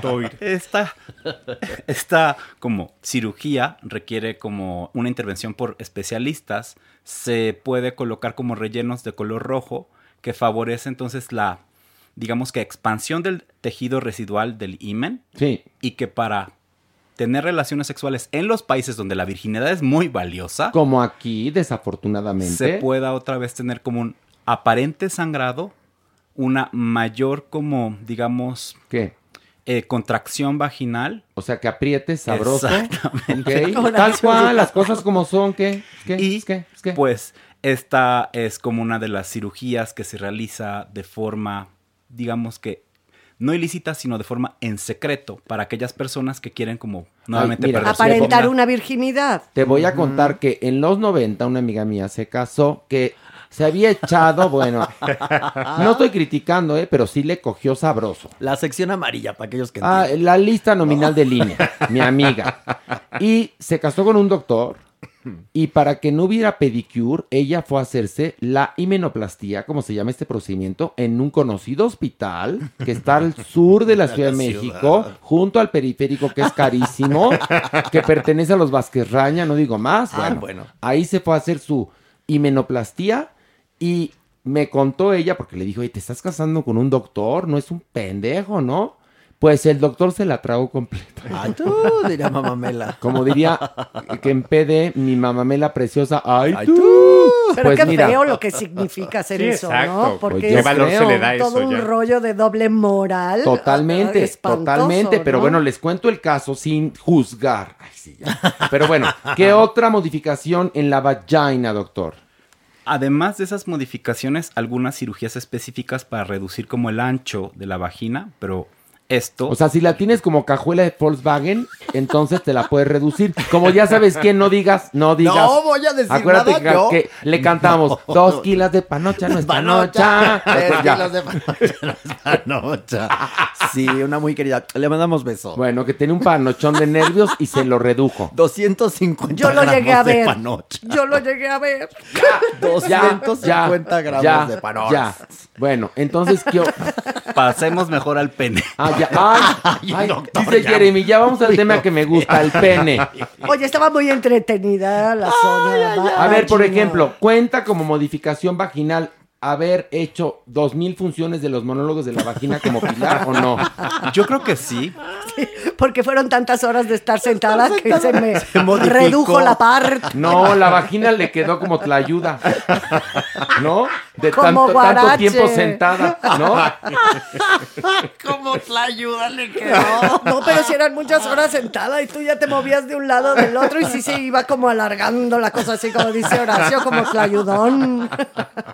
Ay, Pero aprendió a hablar bien, ¿eh? Y ahí se hablaba mucho de estos temas en esa obra de las modificaciones, ¿no? Dime, Pilar, ¿hay algún tipo de, de intervención que no haya tocado el doctor Jeremy que tú, por tu vasta experiencia en los monólogos de la vagina, hayas conocido o está bien con lo que dijo? Creo que con lo que dijo vamos bastante bien y lo que sí, bueno, muy doloroso obviamente es el corte de clítoris y labios vaginales, ¿no? Lo cual no tendría que seguir ocurriendo. Hablando de vagina, se me olvidó una. El alargamiento de clítoris. Ese es otro. es al Ándale, ese cómo es. Se somete una cirugía específica en donde se cortan algunos ligamentos que sostienen al clítoris y se jala. Ok. Otras personas usan rellenos como químicos para hacer que se vea como más grande el capuchón. Depende de cada sujeto y esto se hace por especialistas. Ok. Algunos hombres trans hacen la metoidoplastía, que es el alargamiento de clítoris, para que pueda llegar hasta medir 10 centímetros en su máximo y favorecer la penetración. Pero ese es más común en, en hombres trans. Así es. Ok. Es decir, que se que dejan la vagina. Porque hay muchos eh, hombres trans que se dejan la vagina. Sí, porque sí. no quieren experimentar el cambio de genitales que, eh, pues, a pesar de los avances, sí, es, sí. es Traumático, doloroso, traumático. traumático, ¿no? Hasta 80% de las personas trans van a dejar sus genitales tal cual son. Fíjate. Pues sí, pues sí, la verdad. Pues la verdad sí. Con toda razón, yo creo, pero bueno, cada quien. ¿Ya podemos pasar al pene? Pues, si si el que atrasó el tema fue usted, doctor. ¿Ya estabas ahí? ¿Te regresaste? Sí, tú ya estabas en el pene, pero dijiste, no, de vuelta a la vagina, te pasó como los, los, este, los gays arrepentidos, que se regresan, ¿no? Bueno, ándale, doctor, Entonces, vas. en el pene existen una serie de diversas perforaciones. Sí. Muchas tienen nombre. El Prince Albert es la más frecuente y la más conocida y va ¿Cómo es? desde la uretra y sale por abajo del ¿Y eso glande. para qué? Incrementa hasta cuatro veces el placer según los usuarios del Prince Albert. ¿El placer de quién? ¿El tuyo? Pues De el de quien la otra, penetra. y el de la otra persona. Pues si tiene otro arillo, se ¿Qué, podrían no, ¿qué, atorar. qué tal si te enganchas? Exacto. Puede pasar. O digo, por ejemplo, la gente homosexual que practica sexo anal con un pene, con un bueno. piercing, Un le vas a dejar ahí un desgarre. Ahorita vamos a hablar un poco de los cuidados que hay que tener con esto, pero no necesariamente es desgarre porque depende de la pieza que tengas. que tengas. Pero, por ejemplo, como usted, doctor, que trae una churumbela, pues a andar desgarrando, ¿no? Y además Eso con gusta. cristales. ¿Qué Con dices? cristales de Swarovski. No, son joyas. Son joyas. Diamantes, ¿no? Bueno, entonces, digamos que el- la primera modificación es el piercing en el pene. Y puede ir, Después, eh, no, pero estos piercings van a lo largo, por ejemplo, la cabeza del glande, en como las, los límites, Sí. pueden ir atravesando el glande Sí. de forma vertical u horizontal. pueden ir en los testículos. También, También, entre ¿verdad? el periné, en los testículos o en la parte cercana al ano. Ok, Ay, Dios bueno. No, luego, qué bueno que yo el mío, mira, ahí está. Nada Los, más. ¿Qué? Los perlados. ¿Qué Esto es- ya lo es hemos eso? hablado ¿Qué es antes, que es la de colocación de pequeñas balines en el cuerpo del pene. ¿Para qué? Para generar más placer para la pareja. da volumen, da como cierta textura, de volumen. Pero espérate, ¿no es mejor ponerte un anillo?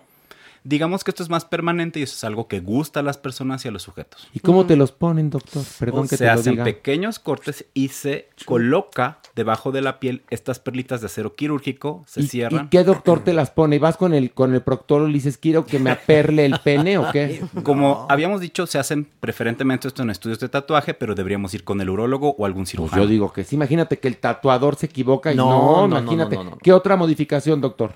Los tatuajes en pene también son muy Mm. frecuentes. Los cambios, como habíamos dicho, en el vello púbico puedes hacer el diseño. Bueno, te voy a decir una cosa. La maniwis se tatuó en el pene, puto el que lo lea.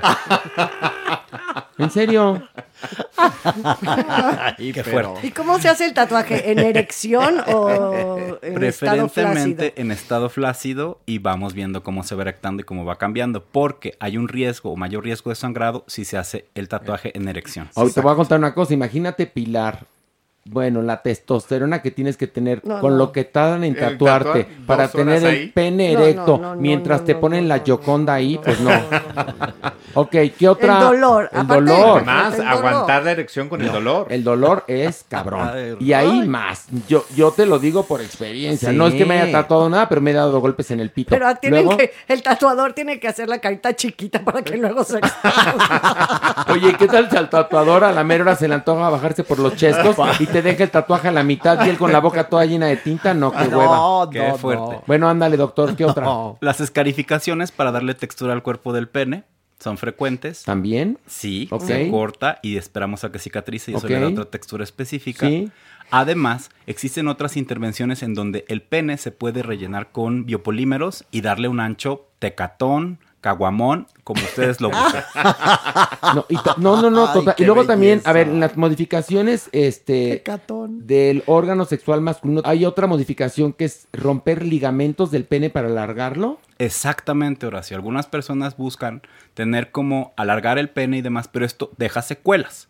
Y es decir, los ligamentos no siempre se recuperan, entonces la erección puede darse, pero va a estar meneándose. O sea, tienes increíble. pito loco. Así es. Acabas de pito loco. Pito que vive, vive su propia existencia. ¿Qué otra más? Y ahora están la subincisión. ¿Qué es eso? Que es abrir como un... cortar la uretra por abajo del pene. ¿Para qué? Para favorecer el placer. Pero esto tiene muchos riesgos para ITS e infecciones Pues en la uretra. Otra es la superincisión, en donde se corta como el prepucio y se deja como abierto. O sea, como el doble glande. cabeza. No. ¿Pero Esto- qué no es circuncisión esa, doctor? No, Horacio. La circuncisión es la cirugía más realizada de todas. Que también es modificación Es de modificación Claro, genital por motivos religiosos, sanitarios, preventivos y que un tercio de los hombres en el mundo tiene. Sí. Ahora, hay otras cirugías más extremas. Espérate, no, no, pero volvamos a la que parece la circuncisión, pero es como abrir el pito en flor. ¿Cuál es? Simplemente se abre como la piel por arriba del ¿Pero para glande qué? para que Le quede descubierto. gente. Hay a quien le encanta. ¿Y qué? ¿Veas el interior del pene o qué? No Ves entiendo. como el glande, entonces queda literalmente como, uno- un alcatraz, como una flor. Yo, mira, yo que tengo pene hasta me está doliendo. ¿Qué más? Y bueno, ahora sí, esto te va a doler, son las medidas extremas que hacen algunas personas. Como hablé, se puede cortar la uretra, pero hay personas que prefieren que el glande quede a la mitad. Se corta el glande.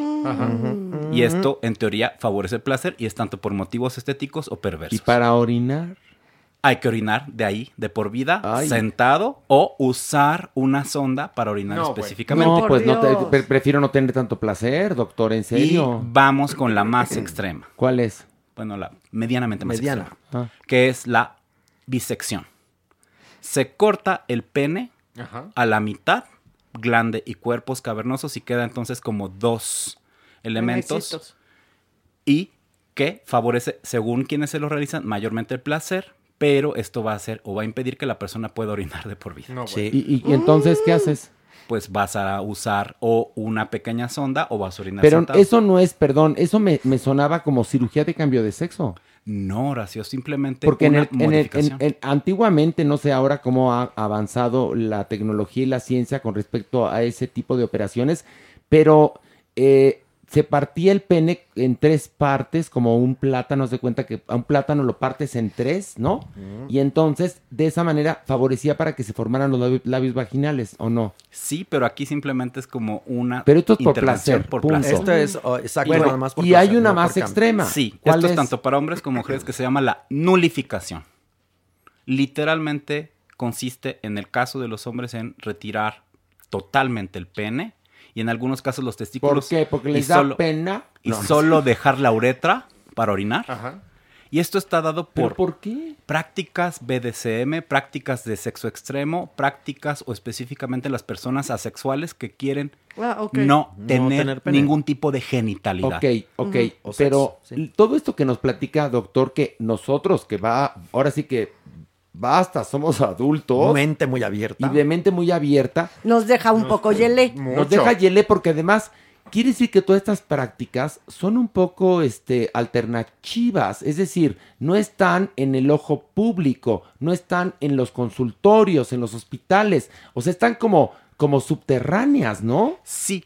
Y hay otra bien interesante que está desde los griegos que se llama la infibulación. ¿Qué es eso, doctor? Mejor miéntemela, ¿qué es No, eso, doctor? espérate, tú espérate. Te- la idea es que el pene quede como un pequeño monedero. Los Ajá. griegos usaban un anillo de oro, un anillo de plata para guardarte el pene con amarrarlo con un nudito en el prepucio. Se infibulaban específicamente, perforaban el prepucio, se colocaba como un nudo y lo podías amarrar con tu cintura para que en los Juegos Olímpicos o posando por Grecia no molestara. Ok, pero para ir al baño. Pues te lo desatabas. desatabas. Ah, lo bueno. orinabas. Ah, se llama el truco. Y se, usa- y se usaba Horacio también en el siglo XIX como una práctica antimasturbatoria. Ah, claro. Una pregunta, ¿el rasurarte los testículos también entra en estas prácticas? Es un tipo de modificación genital porque estamos cambiando, digamos, alguna forma la anatomía o el órgano. Ok, entonces, Y el tinte en el vello púbico de la mujer, por ejemplo. Y de porque los sí hombres. viene muy Y de, moda. hombres. O sea, también Totalmente. el- De hecho, ¿alguna vez se acuerdan que hablamos de maquillaje para la vagina? Para que se vea más rosita y fresca. Ujú. Eso es otro tipo de modificación Modificación. genital. pero hay que usas, ¿qué tipo de powder? un, tipo de la- no, un tipo de labial especial. O sea, un gloss. Pero, ¿y en el caso de teñirte el pelo púbico, no arde espantosamente? Pues sí. Pues Sí, sobre no, todo. ¿eh? Sí. Depende, ahora sí que depende el producto, muchachos. Bueno, ahora porque- sí, si tiene mucho amoníaco, si no tiene amoníaco, si es natural, puede ser una ajena, que es, na- que Sí, es sí, un producto natural. mono. Entonces, ahora sí que depende del gusto. Si ya lo quieres muy morado, azul, fosfo y Ya, cosas ya, así, ya. eso sí te puede dar un poquito más. Te puede arder, pero tampoco es una cosa insufrible. Oigan, hay una leyenda urbana de que en el Teatro Frufru, como ustedes recordarán y si no les informo, el Teatro Frufru en un momento dado, por ahí de los setentas, por ejemplo, era pues un teatro donde se montaban obras fuertes, ¿no? Como O Calcuta, Naná, Lucrecia Borgia, etcétera. Y cuentan que nuestras puestas en escena, la mayoría protagonizadas por Irma, Irma Serrano, Serrano, la tigresa, tigresa. que a la menor provocación enseñaba vagina, nalga, chichi, todo. Monitor. Pero, pero además era versátil porque cantaba y bailaba. Entonces, no sé si en Lucrecia Borgia o en Ana había un número donde la cargaban encuerada. Y, y entonces un bailarín, cuando acabó el número, tenía todo negro el hombro. del chocho de la tigresa. Pues sí. Pues es que, te lo maquillas, o sea, Sí. si eres una, ¿no? una actriz de burlesque, por Sí. ejemplo, pues claro que tienes tus cuidados con esa parte que es la, Bueno, sí. La pues, que que es tu protagonista. Pero cuidas al compañero también. Pero cuidas al compañero, lo dejó yo. todo, todo manchado del hombro, pues sí, y del cuello y de la nuca. ya no digo más. Pero bueno, doctor, nos dejó como Elsa Frozen verdaderamente con todas estas prácticas que ahí están, señores. Y que han estado desde siempre, porque vienen de las ritualidades, de las culturas primigenias, o sea, siempre ha tenido una parte muy importante, todo lo que es el órgano, los órganos sexuales, tanto femenino como masculino, para los ritos de iniciación, los ritos de adultez. Entonces, sí, viene desde, ahora sí que desde la era de las cavernas. Pero vean la recomendación de Jeremy, un especialista, y tristemente no vemos en ningún directorio médico a un urólogo, a un ginecólogo que ofrezca abiertamente. Entonces esto se presta a lo clandestino, a lo prohibido, y esto pues va en contra de los derechos sexuales y reproductivos de las personas. Pero también va de acuerdo a la doble moral. Por supuesto, ahí, se- ahí se sustenta está. eso. Exactamente. Donde Es hay ahí. un gran problema hablar de nuestros genitales o hablar con un doctor, ¿no? ¿Cuántos hombres se enferman de cáncer de próstata porque nunca fueron al doctor Sí, a revisarse? sí, es verdad. y podían haber evitado ese, ese trago tan amargo, ¿no? Entonces, bueno, pues esto está en la mesa, existe, el doctor Jeremy nos lo devela y nosotros, pues vamos a hacernos una modificación para la próxima semana. Pilar, ¿tú qué te vas a hacer? Yo, ah, más allá de un buen recorte de peluche, y ¿Nada un más? poco de unos rayitos o un tinte, No, no te nada quisieras rejuvenecer la vagina, Ay, ¿no? no, no, no, no, no, No la digo, tengo- para que la, la- tenga no. rechinando de limpia. Mira, así. ¿No la quieres, ¿no la quieres rechinando de limpia? Está rechinando, siempre Ah, ha estado rechinando. La de tienes limpia. como la señal de la cruz, bien apretadita. Bien apretadita. ¿Tú, Supermana? A mí me ¿Qué te encantaría gustaría? mm, cambiarme el color, fíjate. Pero, Sí. ay, no, pues están muy, muy fresas No, ustedes. pero a ver, es que tampoco me voy a poner un, un príncipe Albert, o sea, no lo voy a hacer. Pero te puedes poner una S de Supermana de puro Swarovski. No creo, no creo. ¿Tú, Mere? Yo un piercing. ¿Un Ay, piercing? no. ¿En serio? Sí. ¿Serías capaz? Sí. No sería capaz, pero, Pero- pero, si, si no doliera, quizás, si lo experimentaría, quizás. Yo me lo quiero alargar, doctor. ¿Más? Porque- no, tú tienes tu grandeza y yo doy fe y, y, y, y, y legalidad de ello. ¿Y saben por qué lo sé? Porque en una gira había un espejo muy grande. Y me viste Horacio cambiarme. se voltea hacia el ¿Y qué espejo me ves? y bajábamos del No, escenario pero por las yo ya quiero ser como el del WhatsApp. Oiga, doctor, ¿esas bombas que venden sirven? ¿Esas bombas que hacen vacío sirven para que el pene crezca o nomás es momentáneo? Es momentáneo y pueden causar lesiones por Muy justamente estos, fuertes. Como por ah, ejemplo, estos cambios de, de ¿Un presión. stroke en el pene o qué? Sí, exactamente. Ah, Un infarto Oiga, peniano. y las pastillas que también te aseguran que te va a crecer. No, no, No, funciona. no y las funciona. pesas, ya ves que también les ponen como No, pesos por para supuesto alargar. que se va, se va a alargar, pero vas a perder funcionalidad Sí. en la erección. No es, no es Entonces, si quieren hacer algún tipo de modificación, les sugerimos, les imploramos, miren de rodillas aquí todo el equipo de Farándula 021 que vaya con un doctor. Punto. Sí. Exacto. Así tal cual, ¿no? Especialista. Es lo mejor. El, el especialista indicado, ginecólogo, proctólogo, urólogo, ¿qué otro? Cirujanos plásticos. Cirujanos Sí. plásticos, Más por ahí, etcétera. creo, ¿eh? En algunos sí. ¿No? No, porque tiene que, tiene que trabajar conjuntamente el Sí, cirujano pero por plástico ejemplo- con el Todo. urólogo, por ejemplo. Sí, ellos saben poner todas estas implementos, las perlas y todo esto. Podrían aprender y si no, vamos con los expertos en Los Ángeles, en San Francisco Ah, o en Tailandia, quienes realizan estos procedimientos con la mayor seguridad. Pero no todo mundo que quiere hacerse Tiene eso tiene dinero. el dinero para exactamente para viajar a Tailandia o wherever. No, doctor, ¿dónde, aquí en México, ¿dónde lo hacen que, que sea de una manera segura, doctor? Es probable que existan algunos estudios en la colonia Condesa en donde realizan estas Pero son entonces pequeñas clínicas. O sea, tú, por ejemplo, en el ISTE, No. en el No, IMSS, todavía no no. pregunto. No, todavía no Jamás horas. hasta En. Hoku, No, ¿no? creo que- ¿Tampoco? No, ahí hacen circuncisión a los niños, me en el. Hospital Ángeles de Interlomas, ¿no? Circuncisiones a adultos. y No, pero que vayas al, al- que tú a- llegues muy seguro Con mis eres perlitas, no. al, al hospital eh, ABC y digas, vengo a que me pongan perlas en el pito, ¿no? ¿No? Por eso No. puse el tema en la mesa, porque Ah, pues por mucho está. que vayas al urólogo, al doctor, al proctólogo, no te va a hacer este trabajo a fin de cuentas. Oigan, y ya en puercos, doctor, otra semana modificaciones anales. No, no es cierto. Ah, Bueno, sí, también, también hay. hay. Existen Sí, también, pero ya son cirugías reconstructivas. Eso lo hablaremos. Bueno, ¿no se acuerdan, café, ¿no se acuerdan, por ejemplo, café. toda esa campaña que había de blanqueamiento Sí, anal. claro, hasta la fecha, sigue. No, pero por ahí estuvo del- muy fuerte, Sí, sí. por ahí de los principios del 2000 estaba como muy en boga. Muy. Eh, constantemente en E! Entertainment sacaban reportajes. Eso sí lo hacen los cirujanos ¿No? plásticos a las mujeres. Depilación y blanqueamiento de ano. Eso sí. Bueno, pues muy bien. Para que te quede rechinando de limpio. bueno, esto nos lleva, doctor, perdóneme usted, a esto. El haber. Unos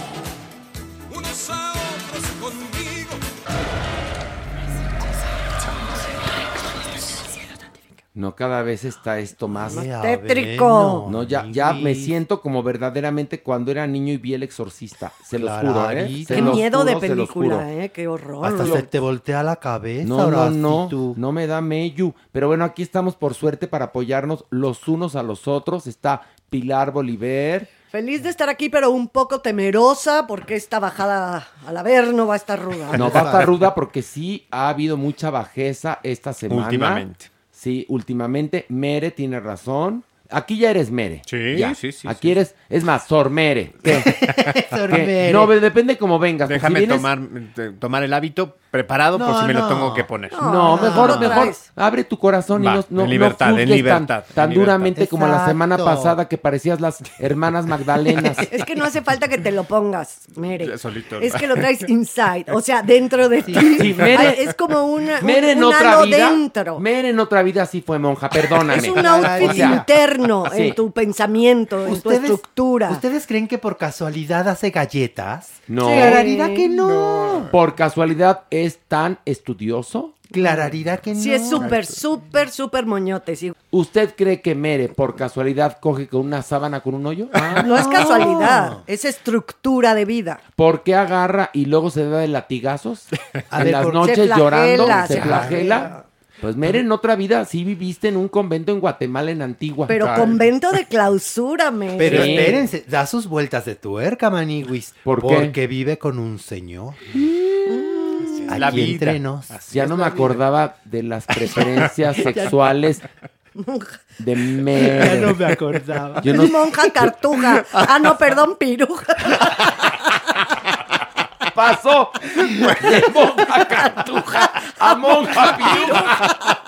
Ay, bueno, ya, ya. Dejen de bullear a Mere porque al rato nos vas a ir a denunciar. No, No, ya. No, ya, a ya. derechos humanos. A derechos humanos. Bueno, eh, chicos, chicas, ¿están listes? Como Sí. dirían. Ay, Listos, sí. listas y listes. listes. Bueno, una, dos, tres. ¡Ay! Ay, ay, ay, ay, ay, ay, ay. Ay. ¡Ay, qué miedo! ¿Y ahora por qué el estruendo? ¿Qué pasa? ¿Qué tiene? Está más oscuro que nunca su sí, Sí, sí. lo que pasa es que tuvimos un apagón. ¿Por qué? Por no pagar la luz. Es que tuvimos un pequeño problema, ¿verdad, Diablillo?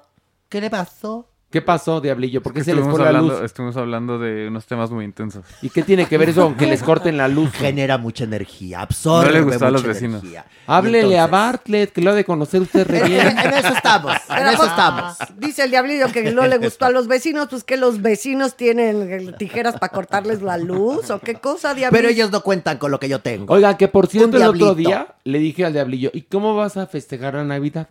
Me dijo, de una forma simbólica. Ah. Le dije, ¿qué es una forma simbólica? Pues pondré un arbolito chiquito ya. Esa es su forma simbólica. Entonces, que le regalo un arbolito Mm. chiquito de plástico con un Santa Claus y me dijo, esa es mi Navidad simbólica. Ah, está Mira. bonito. Pero no vas a comer simbólicamente pavo, romeritos, todo eso o no? Romeritos igual, sí. ¿Ah, sí? Oye, pero los diablos por lo general no celebran la Navidad, no. todo lo contrario, A pues ver, es el nacimiento pero- del Pero niño la Jesús. doña, que era muy católica, Lo- aunque pecadoira y por eso acabó en el infierno, lo- pues le estamos metiendo la traición al diablillo. Le está metiendo otras cosas, se me hace. Lo estoy sofisticando. Eso es lo que está pasando. Y el diablillo le está agarrando gusto a ciertas cosas, ¿sí o no, diablillo? Ya- Muchas, ya gra- te- muchas ya- gracias por tu A la regalo. necrofilia. Ah, ¿Te gustó mi Me regalo? gustó, me gustó. ¿Y la, la necrofilia te está gustando, diablillo? No, no tanto. ¿No tanto? Bueno. Pero, por ejemplo, el, el, el sexo libre, ¿te ¿Te está gustando? Sí. El no tener plato aborrecido, ¿te parece bonito? También, también. Eso, mira, muy bien. Mi diablillo es El jala parejo. el jala parejo. Bien, Por eso nos cae bien, Sí. el diablillo. Es verdad. La verdad, sí. Encontrar hombres seguros es lo que hace falta en la vida. Sí, tienes Eso. toda la razón. No, encontrar Pero- hombres, doña Nini, ya. Con No, eso. pero- Como pero- decía Lucía Méndez. Ay, ay, ay, ay, ay, no hay hombres. Ay, ay, palabra Oye, de ¿y dónde, dónde cantaba eso? En el 14. Y en el Espartaco. En el Espartacus. En el nueve. En el, en el living, en el 9, ¿no? En el box. En el Levarón. En el sim. Exacto. En Shade Cuernavaca, ahí cantaba. Ahí cantó, es verdad. ¿En Ay, dónde? ay, ay, ay, ay, no hay hombres. En Shade Cuernavaca. Fíjate tú nada más. ¿Qué, ¿Qué qué es es? eso? Era el Chade, ¿qué era una es eso? discoteca. Muy, muy, muy, muy maravillosa. Enorme, gigantesca. ¿En qué años, doña Uy, Nini? por allá de los setentas, una cosa así. Oiga, 70s, doña 80s. Nini, y usted que aunque no 60s. vive aquí en la tierra, pero Dime. que es- está en el ambiente, doña Nini, ¿cuál es el antro gay más famoso ahorita? ¿El Guilt, por ejemplo? Puede ser. ¿Sí? Ese puede Doña ser. Nini, ¿le Pero hay uno el que, Guilt? uno que tiene un savoir-faire. ¿Cuál? Rancio savoir-faire, ¿Cuál? pero sigue. El Spartacus. Ah, el Espartacus. Impresionante lugar. ¿Y donde Acaba- trabaja la supermana? ¿Dónde trabaja la supermana? Sí, Pues los es que domingos, los ese no es domingos, gay. El Casa Show. Ahí el también. Casa Show, pero ya hay mucho lugar mix. Luego hay Sí. unos en la zona rosa que iban unas comadritas mías, iban que al Lollipop, por También. ejemplo. A Lollipop. Los A cabaretitos siguen a los- también. ¿Todos? Algunos. Algunos, ay, doña. Muchos. Pero así de antro, antro de bailar y de ese hombre es mío. Sí. Ya ves que ese es el himno, himno No, nacional. ya no, ahora, Ay, Pilar. ahora, Pilar, ya te me quedaste old fashion. Ahorita es el Chicos, reggaetón. no. Las jeans. Mucho, mucho. No, pero también- Les ponen las viejitas pero bonitas Ah, no, también. y empiezan a brincotear de una Ah, no, manera. Sí, Fuera sí camisetas, todos con su Sí, paletita sí, sí, sí. Tootsie Pop y ese hombre y se Oiga, señalan con la paleta Y Tootsie. Perdón. ¿por qué la costumbre? a ver, tiene razón, pero ¿por qué la costumbre en los antros guys de que van chupando paletita? Ay, pues por jotear. Por jotear. No, para es que por vean- jotear, pero que- otros también tienen que ver con el consumo de, de drogas. No, y para que vean que saben chupar también. No, pero también para que la lengua se les quede roja. También. Pero a ver, ¿qué tiene que ver el consumo de las drogas con la, la, la paletita? Activa El la- azúcar. el azúcar. con El azúcar, exactamente. Ah, ah. Activa. Y entonces, Fíjate. literal, justamente, muchas veces consumen cocaína este, chupada. Ya. Y en ese momento también se meten el, el- el dulce Ah. o la paletita para hacer la, la activación. O la Ah, yo- botellita de agua toda la noche. ¿Y esa por qué? Pues también Neutraliza. neutraliza exactamente Ay, la yo, bien de agua. yo me lo sé toda voz, más. neutraliza, Ay, activa. y yo, yo bien baboso, ahora sí, tú y yo con mi paleta payaso por todos lados. ¡Ay, qué payaso! No sea payaso. Acabó la paleta payaso pegando en el culo de la mano. Porque ves que es de merengue, ¿no?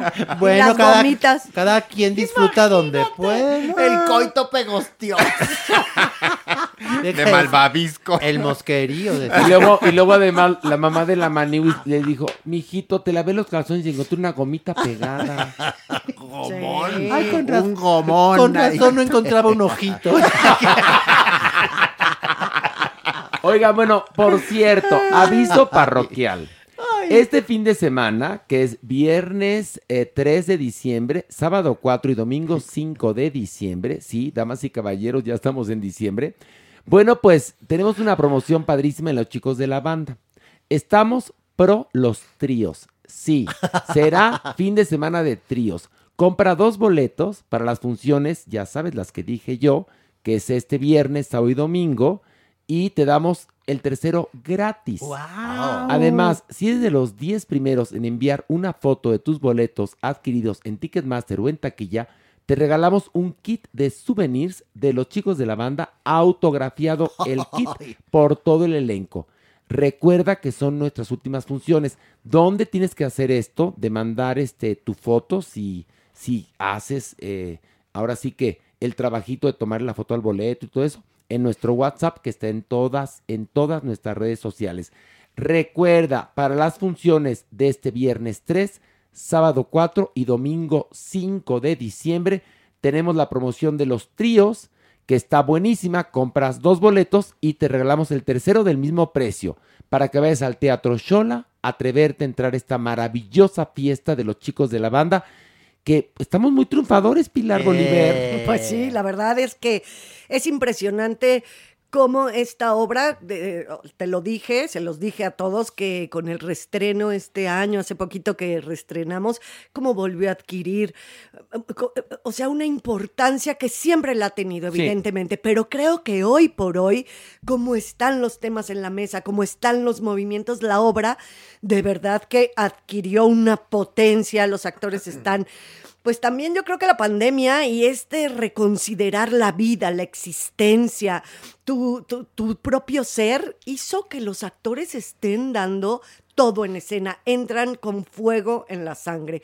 Yo como directora estoy feliz con, con los chicos de la banda, me emociona profundamente esta obra y les pido de verdad que se den la oportunidad de entrar a esta fiesta donde van a reír, van a disfrutar, también se van a cuestionar y también va a haber una toma de conciencia muy importante en este momento. vean el video, una cosa, vean el video, el último video que tengo de, de la obra en mis redes sociales, en mi Instagram, orasitu-oficial. Un aplauso de ocho minutos tuvimos De el pie, domingo, de pie, teatro lleno. Y o se debe, perdón que se los diga, a la maravillosa dirección de Pilar Bolívar. Eso. En serio, perdón. Claro. Eh, los actores son fantásticos, pero si Pilar Bolívar no estuviera ahí pendiente, igual que Verónica Olmedo, nuestra directora residente, eso no tendría la calidad y la potencia que tiene Pilar. Sí. Honor a quien honor merece. Muchas gracias, Horacio. Sería Y otra bueno. obra. Y aproveche el fin de semana de Menage à Trois. Eh, ándale, Ay, en los bonito, chicos de la banda. Por favor. Exactamente. Y bueno, bajemos. Una, dos, tres. Ay. Ay. Ay,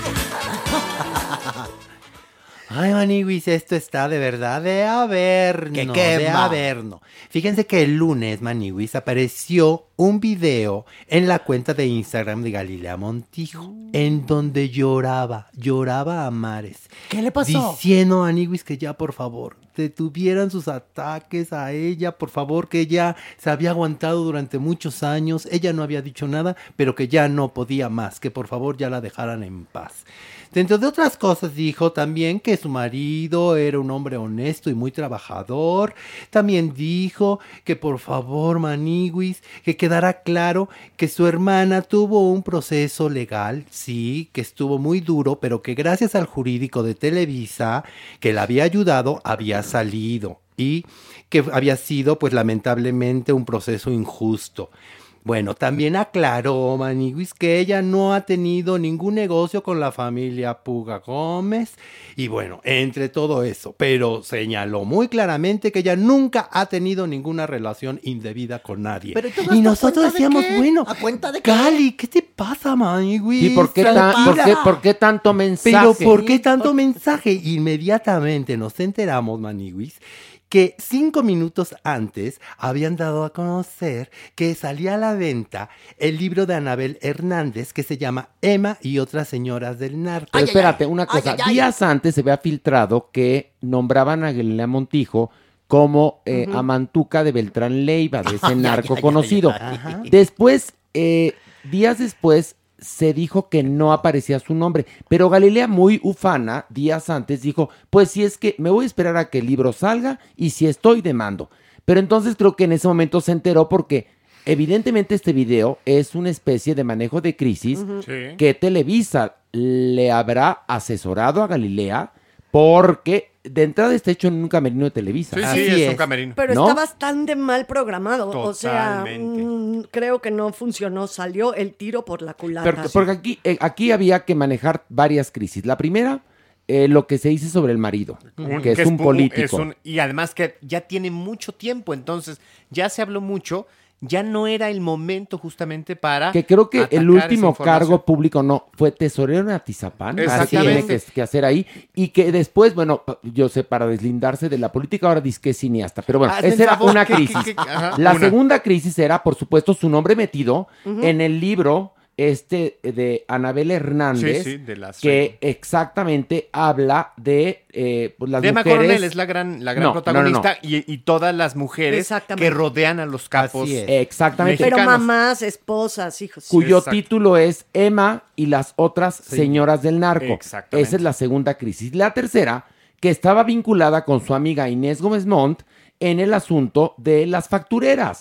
por lo cual Inés Gómez Montt y el marido están jullidos en Miami Así es. y que había tanta amistad después de que se odiaban entre eh, Inés Gómez Mont y Galilea Montijo, que eh, ya sabes que podría pasar en una cena, ¿no? De amigos, que los hombres empiecen a hacer negocios, Sí, que es sí, muy sí, típico. sí. Entonces, aparentemente está metida en todo esto. Ya no aguantó. Imagino que Televisa le dijo, Mana, maneja la crisis y haz tu video. Tan- Maniwis. tanto así fue Maniwis porque dijo que ella no volvía a tocar estos temas de escándalos y que ya todo se iba a través de un despacho jurídico. ¿Cómo va esto A de...? ver, ¿cómo? ¿Todo se iba a qué? A través de un despacho jurídico, que ella no volvía a tratar estos temas. No te escándalo. entendimos. ¿Qué Nada. ¿Por dijiste? qué? ¿Qué quisiste Que ella decir? no volvía a tratar estos temas Que ya no lo va a hablar, escándalos. sino- ¿Y, Exacto. y qué, qué? ¿Cómo qué? ¿Y tú qué, dijiste? Y que esto ¿Yo ya qué se dije? veía a través de un despacho Ah, jurídico. Ah, bueno, es que ya contigo nos da miedo. No les dé miedo. Pero el despacho jurídico de Televisa. Y al día Clarita. siguiente, sus compañeros de hoy la abrazaron como víctima todo. Vamos a, a analizar esto. En primer lugar, lo primero, así, así, lo que más me impresionó fue el rostro de Galilea. Está más intervenida que la línea telefónica de Enrique Peña Nieto. Pero ojo, pero nariz, pero labio, pero diente. Es decir, tan bonita Era- que es que era. la verdad, yo la conocí en persona Sí. y me parecía una chica espléndida, de verdad, una cara muy, muy hermosa. Pero ahorita Galilea tendría ya 50 años, podría estar preciosa porque era Hermosa. muy bonita. Menos, no, Horacio, poquito no, menos, 50 sí. no. Yo creo que menos tiene. 45 Por- debe no, estar. No, A a ver. ver, ahorita mismo en este momento te voy a decir que Ahorita edad tiene salimos de Galilea. Montijo. No, pero Es muy 50 no sencillo. Sí, no creo que llegue a los Pues ya 50 está todavía. rascando, rascando los 50, Sí, perdón que te lo diga. Como sea, pudo haber sido una mujer espectacular Es. sin tanta cirugía. Es de verdad muy, muy bonita, pero al estar toda inyectada, restirada, Demasiado, con, con sí. demasiado botox, mira que lloraba y lloraba y lloraba y no se le arrugaba la frente. 48, tío. Ah, entonces, no, a ver, casi ¿eso no es 50. rascando los 50? ahora Ah, sí, sí.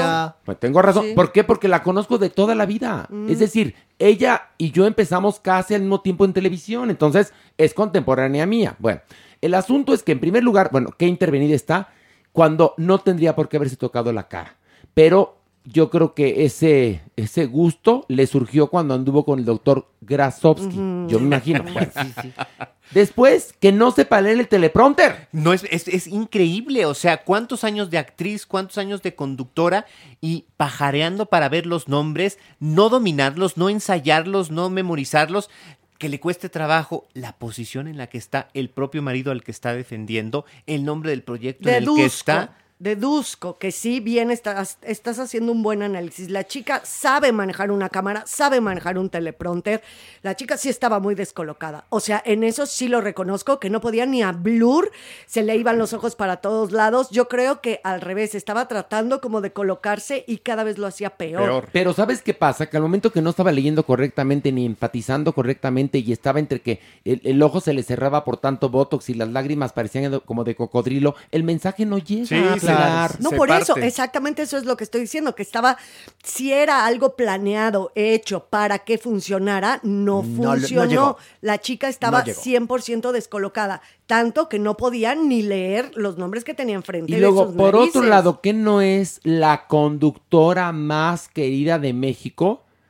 Pues así no la están vendiendo desde hace unos años. Pero es muy no, no, no, querida, ¿eh? a ver, ¿sí? Sí. Pero reacciona de esta manera porque hay mucho bullying en Yo el ciberespacio, sí entonces mujer- no es tan querida. No, ¿o yo, sí? yo creo que en los últimos quizás ocho menos años se ha enfrentado a un descrédito muy importante. Creo que se subió a un pedestal, perdió una cercanía que la caracterizaba y hoy le está cobrando factura eso y pues los problemas legales en No, los, y con los que lo relacionan. la Entonces, intentaron glamurizar sí, sí, sí. y creo que eso hizo que perdiera cercanía con su público. que era lo, ¿no? lo- que, lo, que, lo que tenía como virtud, ser una mujer Más franca, más, franca, más, directa. sí, Oye, más Pilar, terrenal. Dígamelo. Y tú estás escuchando una entrevista con Anabel Hernández, autora de este libro. ¿A cuántos del mundo del espectáculo se pasa a refinar? A bastante, a Lucha Villa. A... Lucha- ¿Qué cuenta de Lucha Villa? ¿Qué? Cuenta después, ella. O- lo- oiga esta. de- A ver, de oiga esta historia, doña Nini. Esta entrevista Atónita. que llega a una fiesta, entra sin aretes, sin brazaletes, se desaparece un rato de la fiesta y sale de la fiesta con unas esmeraldas tremendas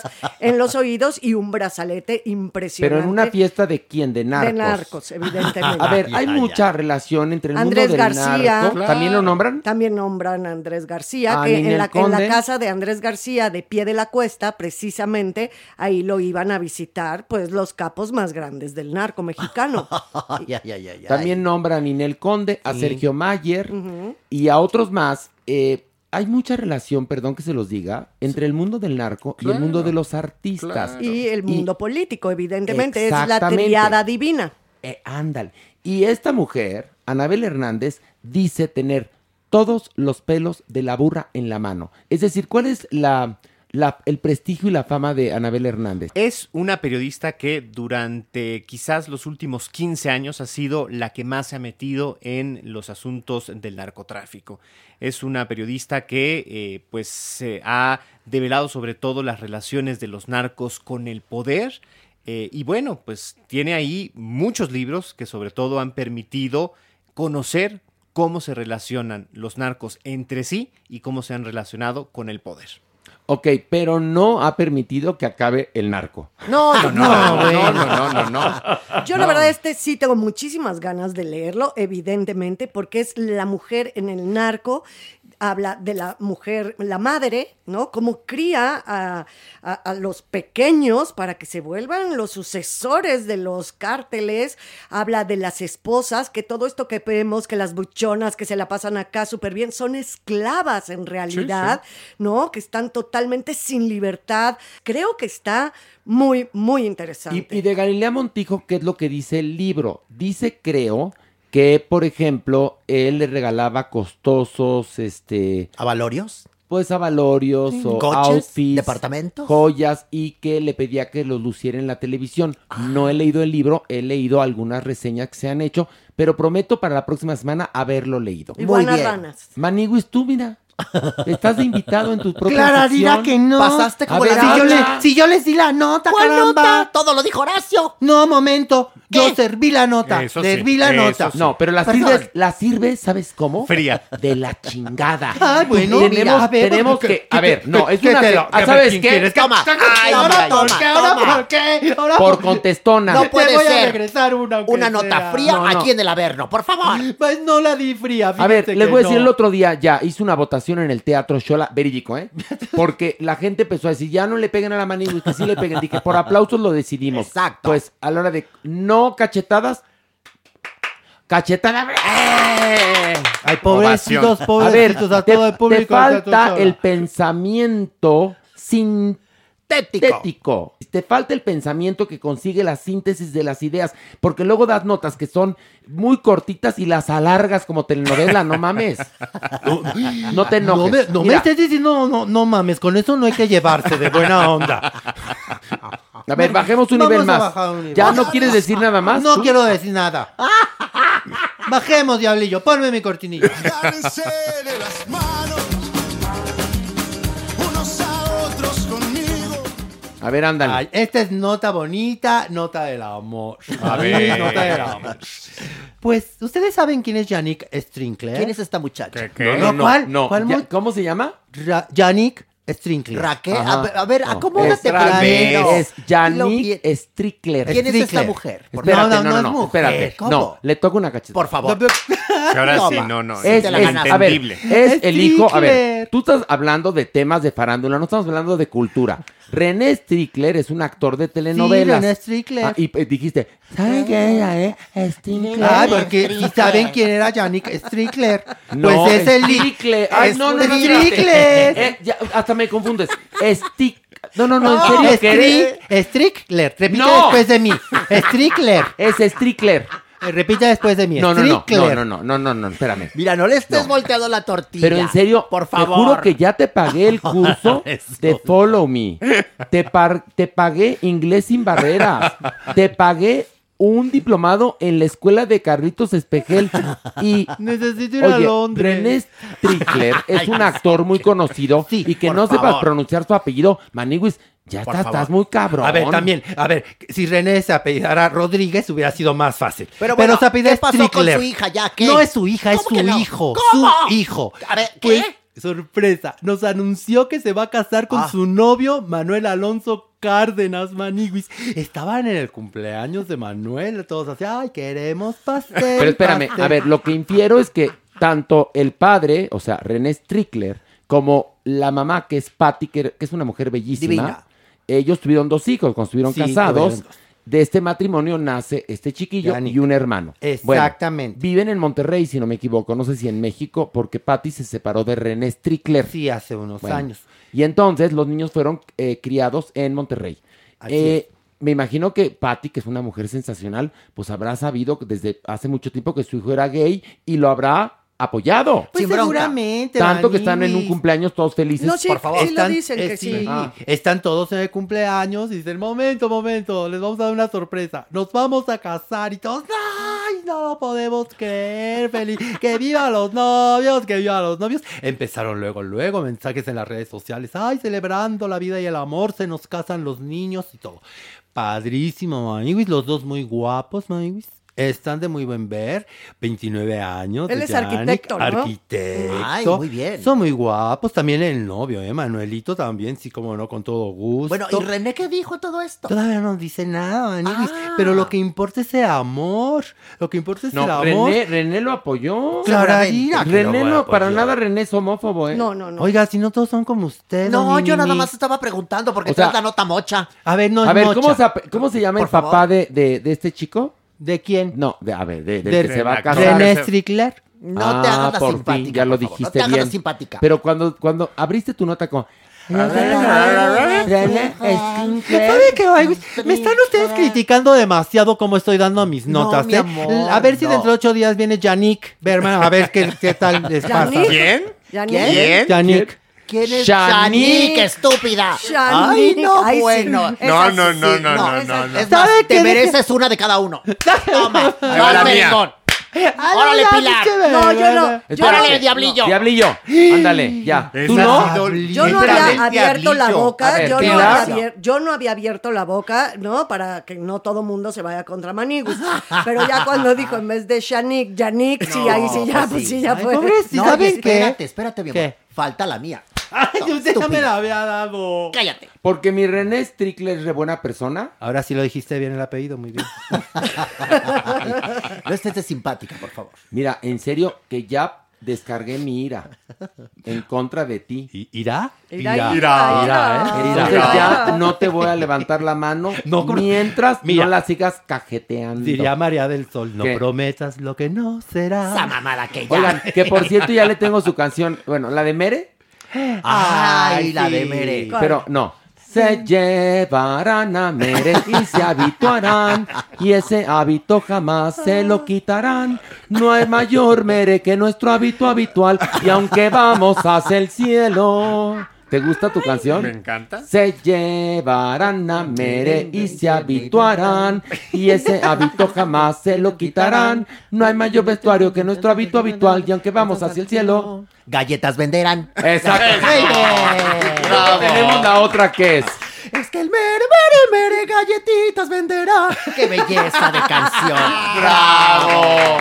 Va Gracias. él cantando, no va él vendiendo. No, no, espérate. Va él vendiendo amor. Sí, porque era puta. No, no es cierto. Ya, es broma, es broma. Ya. Ah, ya, estamos, está muy fuerte ese el Averno. Oye, a ver, no. Oye, que tiene nueva sucursal, miel me sabe. ¿eh? ¿Cómo? A ver, No lo saben, no se paren, digo. paren las prensas. Por favor. Espérame. Nueva Cuéntanos, por favor, Mere, échate tu go. Pues después de varios meses de trabajo y de muchos esfuerzos y de muchas cosas difíciles, pues sí, abrimos una nueva sucursal en Alta Vista. Ay, esa En me queda súper ¿Dónde bien. queda? 131 de Alta Vista, local 1, entre Revolución y Periférico. Ok, digamos Eh, que es este centrito comercial Exacto. Sí. donde estaba el secreto o está Es- el secreto. Estaba. No, está, está todavía el secreto. Ya anda cerrando no, el secreto. No, no, está- perro. no, no, no, no, no. También, Está. a ver, también está Maque. Está Maque Maque, atrás. el O sea, muy sí, y, exitoso. y había una peluquería Está junto, somos vecinos de la, de la estética Roel, exactamente. Está. de Joel. Es el que sale con Sí. Maxine. Exactamente. Ay, se ve Ahí que es. hacíamos, ahí hacíamos unas Es juntitas. bien en una época. Bien vaciado, mi No, nunca, Pilar, nunca. ¿No? ¿No? nos reuníamos en La Palma, que está enfrente. Ah, Enfrente, exactamente. Pero cruzando. en el centro comercial, que es muy bonito, es de ladrillito, está El Secreto, que es una Una chocolatería dulcería de- tradicional mexicana. deliciosa. Sí, sí. Luego está Maque, que es una delicia. Luego Sí. está Roel, que es el que sale con Maxine. Con Maxine. Que Ay, se ve que es Fabiruchis versión 2, ¿no?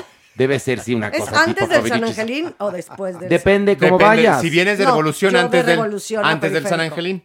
Pilar, enfrente de la palma, ya. Ahí está. Ahí está. Enfrente de Oye, Lolinka, exactamente enfrente de Pero a ver, Lolinka. a ver, John, ¿por qué es la mamá de después de tan sacrificio? Pues, no, pero espérate, te adoro, Mere. Te adoro, Mere. No, no, espérame. Pues De- sí, pero más, no, fue a- a ver, tortuoso lo- el programa. No, pero lo propio es de, después de tan sacrificio y de, de de matarnos de hambre, ya tenemos nuestro puesto ambulante. No mames, tienes un, un, un local en Altavista que es carísimo, Mere. Bueno, no mames, no te hagas la víctima, ¿eh? Eso es muy de Sormere, hacerse la víctima. Es hormero, mere, mere, sus galletas va a vender, qué belleza. Eso es Ahí, muy del el mexicano. La verdad, los Sí. mexicanos Pero a ver, tenemos mucho ese gen. Respetemos a los triunfadores. Oye, tú con tu pareja, sí. Abrieron su primer miel me sabe cuando teníamos Farándula 40. Exactamente. En Monterrey, en la calle, de, Monterrey. digamos en la Roma. Exactamente, Roma Norte. Y es una monada de local y los pasteles son exquisitos. Delicioso. Has vendido, ahora sí que como pan, Pan caliente. caliente. Como pan caliente. Tanto que abres un local en Alta Vista. No lo estás abriendo eh, a- en casa de la chingada. No, no, no. Ah. Está en una zona muy Una de cara las y mejores digna. calles de la Ciudad de México. yo creo que Mazarik y, Y y- y Altavista, Altavista son de las, las calles para poner un negocio. Entonces, Mere, estás millonario. Es más, al rato deberías de patrocinar el podcast. Debería. Y el mensaje. Felicidades, Ale. Muchas Bravo, gracias. Ale. Muchas Bravo, gracias. bravo. Muchas gracias. Ay, deberíamos de festejarlo con un pastel. Ay, sería muy bonito. Unas galletas. Digo, sí. Hay de esas galletas que tienen chispas de chocolate y Deliciosas. caramelo. A mí me Hay gustan las muchas de cosas- vainilla. Hay muchas cosas de Navidad muy ricas. Vamos a No, pero no voy a tener una mierda de jengibre. No, no, no, no, no. Ay, Horacio. Oye, tú limosnero con agradece. garrote. Tú agradece lo que traes. Qué grosero. No, no, te sí, sería lo peor. Un una- muñequito de nieve de gomitas tampoco se pasa. Ay, sí, pinche mere. Mere. Un nacimiento ahí pedorro. No. No, si traes, trae algo rico. Van a ver que Siempre trae rico. No, Por Mere, favor. Mere, no, yo te adoro, tú lo sabes, no. Yo Luego la gente, mucho. la gente, ¿a qué imagen tendrá de nosotros? Pero en verdad es Deja eso de ti. Ay, ay, pero ¿Sabe es qué? una... Bajemos, bajemos de nivel. Pero tú ya dirige el podcast, amor. bajemos, por favor.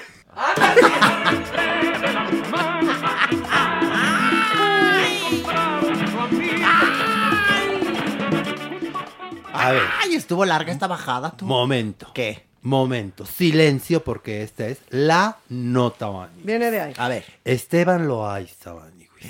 Por fin rompe silencio.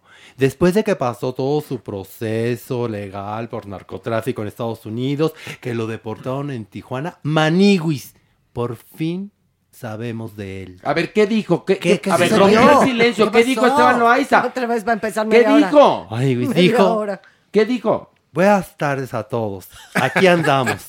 ¿Y qué más? No, ya nada más. Ay, no. ¡Eso! No, no, no, no, no. Eso dijo, Maniguis.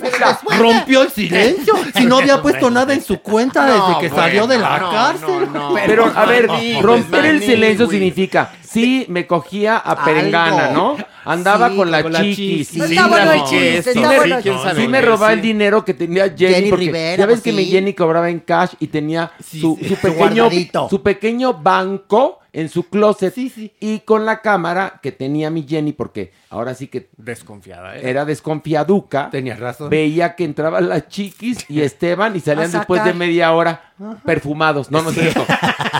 Y con un fajo de Y billetes. con un pago de billetes. Bueno, no a mi Esteban Loaiza. Lo agarraron con droga en la cajuela. Ay, Pues Ay, sí, no. pues por eso lo encerraron. Pero estuvo bonito el chiste de la confesión. No fue- Pero si no fue chiste, fue una Ah, realidad. no Fue nota, Pilar. Pensé que te estás aventando ahí un sketchito, No, no. Eso dijo. Mira, la Maniwis será medio tarada, medio obtusa, pero eso sí es veraz. Eso sí. Y oportuna. Eh, y oportuna. Endeja a veces, pero sí. Sí, endeja, pero con gracia. Eso. Sí, muy bien. dijo. Qué Pues bueno si ya que acabó la nota, vámonos, papacito. Órale, vámonos, otro nivel más. bárbaro. Vámonos, vámonos. Imparable, venga. Ándale. Órale, diablillo. ¡Órale, diablillo! Agárrense de las manos, unos a otros conmigo. Ay, Maniguis. El amor, el amor. Cupido anda travieso, Maniguis. Pues fíjense que ya Alicia Machado y Roberto Romano ya, lo hicieron formal. Y Maniguis, una no. pregunta, A ver, una pregunta. No, por favor. ¿Quién chingados es Roberto Romano? es lo que quiero O sea, saber. primero que nada. El de la casa. El que estaba en la casa de los famosos. Pero, ¿y ese quién es? El que le andaba agarrando todas sus partes a la Pero que, mujer. que de- luego no lo acusaron. en- bueno, es que la revista que ve notas que puede mentir que mi Roberto Romano pertenecía a la, diversidad, a la comunidad. En su, en su Twitter Eso, dice eso decían. actor, actriz. Eso, Así dice. eso decían, y la verdad, sí, mira, si lo ves así más Frío. fijamente, Maniguis, dices, no, pues sí, este mínimo sí se hizo base, ¿no? Y se enchina las pestañas. O sea, sí no lo dudas, Maniguis. O sea, sí podrías decir, no le daría asco saludar al dios de un ojo. Yo creo que no. Ok. Yo creo que Pero no, bueno, Maniguis. ¿cu- ¿cuál es la nota? No, pues que Alicia Machado está que no se la acaba, Maniguis, de felicidad, porque ¿Por ya qué? tiene pareja nueva. ¿Quién es? Que es Roberto Romano. Ay, no hay peor ciego que el que no quiere ver. Eso mismo, eso mismo le pusieron. No, bueno, Creo que pero, fue usted. pero a lo mejor hay amor. Eso también le pusieron. Porque, a, a ver, porque también No sean tan resulta... cuadrados, igual No. y puede ser amor profundo. A ver, no, no, no, hay algo. También existe, pues, que tires para un lado y para el otro. Amor diverso, sí. Pansexual, ¿no? ¿Eso existe? Pues, pero- Bisexual, ¿no? Bisexual. Ah, mira tú. Bueno, por ejemplo, eh, merengón es pansexual Y panquecito ¿Pero por qué a hace veces. pan? Porque te- Porque hace pan. y con las nalgas eso es pansexual. Ay, ¿cómo crees que hace la rosca de reyes? Acentoncito. Y con relleno. No, ay, qué cremosito. ¿Cómo crees que, que Omar hace las donas? A ver, ay, ¿no entendías el secreto de miel me sabe cuál ¿Eh? era mi vida? Pues ahí está. Ahí está, es miel me sabe. Lo acabamos de desvelar. ¿Usted cómo Pero cree bueno. que le ponen azúcar a los churros? A ver, ya. Ya, Esto es, esto es básico. ¿Cómo creen que hacen el pastel tres leches? Por favor. No, ¿Y el Dios glaseado? Son Roberto Romano, Merengón y Omar. Preciosa la combinación. No, no, no, no, no, no. y Alicia no, Machado va a estar en la caja. De Ay, pues felices los cuatro, muy bien. Bien maluma. Pero bueno, ya, basta, somos adultos. Ya. Ay, no, Va, suerte, no. suerte Alicia Machado. Suerte, sí, bueno, Que la verdad, la verdad, Manigo, y todo el mundo le empezó a poner así en el Instagram. Ay, no hay peor ciego que no quiere ver, como lo dijo la doñinini. Pues Ay, Alicia, tú no entiendes, de veras, de veras, donde pones el ojo. Pero mira, te digo yo que he trabajado con Alicia Machado, a mí me cae re bien. Es una mujer muy gozadora. Divertida. Es muy divertida, es muy emprendedora y este y le ha ido muy mal en el amor. Ahora sí, Pues tú, pero es eso no está en juego, nada más que su visión, como que a veces se nubla, se desenfoca. Bueno, pero a veces necesita un ser humano tropezarse 17 veces para la Tropecé 18 de nuevo con la misma piedra. Porque yo creo que eh, mi Alicia es muy fisiquista. Entonces le habrá gustado el tal. Roberto Pues Romano, ¿sí? Fisiquista, se dice. No, pero me gustó Ah, fisiquista. a lo mejor le gustó el, el- ahora sí que la envoltura de Roberto Romano pues tiene y luego ya suyo. pues que el- a lo mejor lo conoce y pues no Le gustó. Además ella ganó la casa de los famosos que es Big. Brother, haz de cuenta, ganó Big. Brother VIP Y sacó también pareja de ahí. y había estado en doble Masterchef. ganadora, doble, triple ganadora. Bueno, hasta condujo una semana quiero cantar. Ay, nada más que belleza. Sí, a lo mejor le gustó el permanente, le gustó los rayitos de. Está bueno. de- de Tacán, compartir Sí. tacán. El brillo de las uñas, puede ser. Está bonito. bien. Está bien, que sea feliz mi Viva la diversidad. Viva la Oigan, diversité. aquí somos la diversidad nosotros. Total. Ay, no, ¿en qué te vas? Jamás la juzgaremos. Vámonos. Uno más. Venga.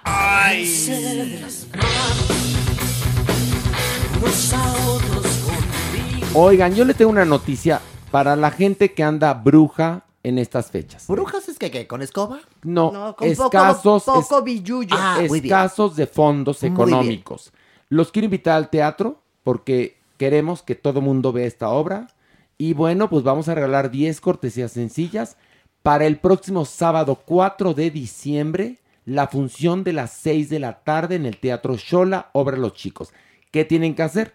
Mandar su nombre completo al WhatsApp de la obra, donde pueden encontrar las redes de la obra, bueno, en Instagram, Obra Los Chicos, Facebook, Obra Los Chicos y en Twitter, Obra Los Chicos. Entonces, repito, 10 cortesías sencillas. Si quieren el otro boleto, ustedes lo pagan. Si van acompañados o acompañadas, este, nada más tienen que mandar su nombre completo al WhatsApp de la obra, que está en las redes sociales, también en las mías, de Horacio Villalobos. Mandan su nombre completo y se les responde si ganaron o no la cortesía. Sábado próximo, O sea, el sábado 4 de diciembre, la función de las 6 de la tarde. Ahora sí, vuelve a meter la cortinilla de la Manigües. Ándale, diablillo. Ay, qué lento andas hoy, mi diablo. en serio, dale un chingadazo. Cachetón.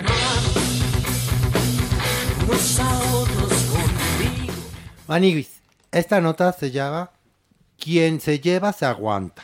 A ver. A ver, ¿por qué? Viene de ahí. ¿Por qué? ¿Se acuerdan que Mariah Carey y sacó un libro con sus memorias, ¿no?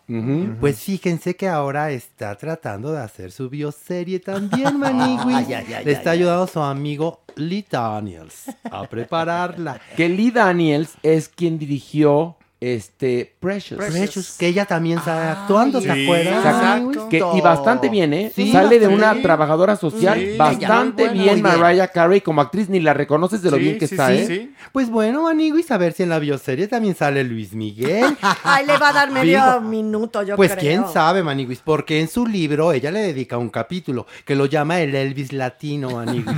y mira nada más lo que nos cuenta, que en su primer cita se puso tal peda Luis Miguel que ella salió huyendo. Y al otro día le llegó a su casa un collarcito de diamantes para pedirle disculpas. Y ella de haber pensado, ay, mira, este chico tiene buen corazón. Que yo me imagino, Vamos a darle espérate, una que se ponga- oportunidad. pero yo me imagino- seguido.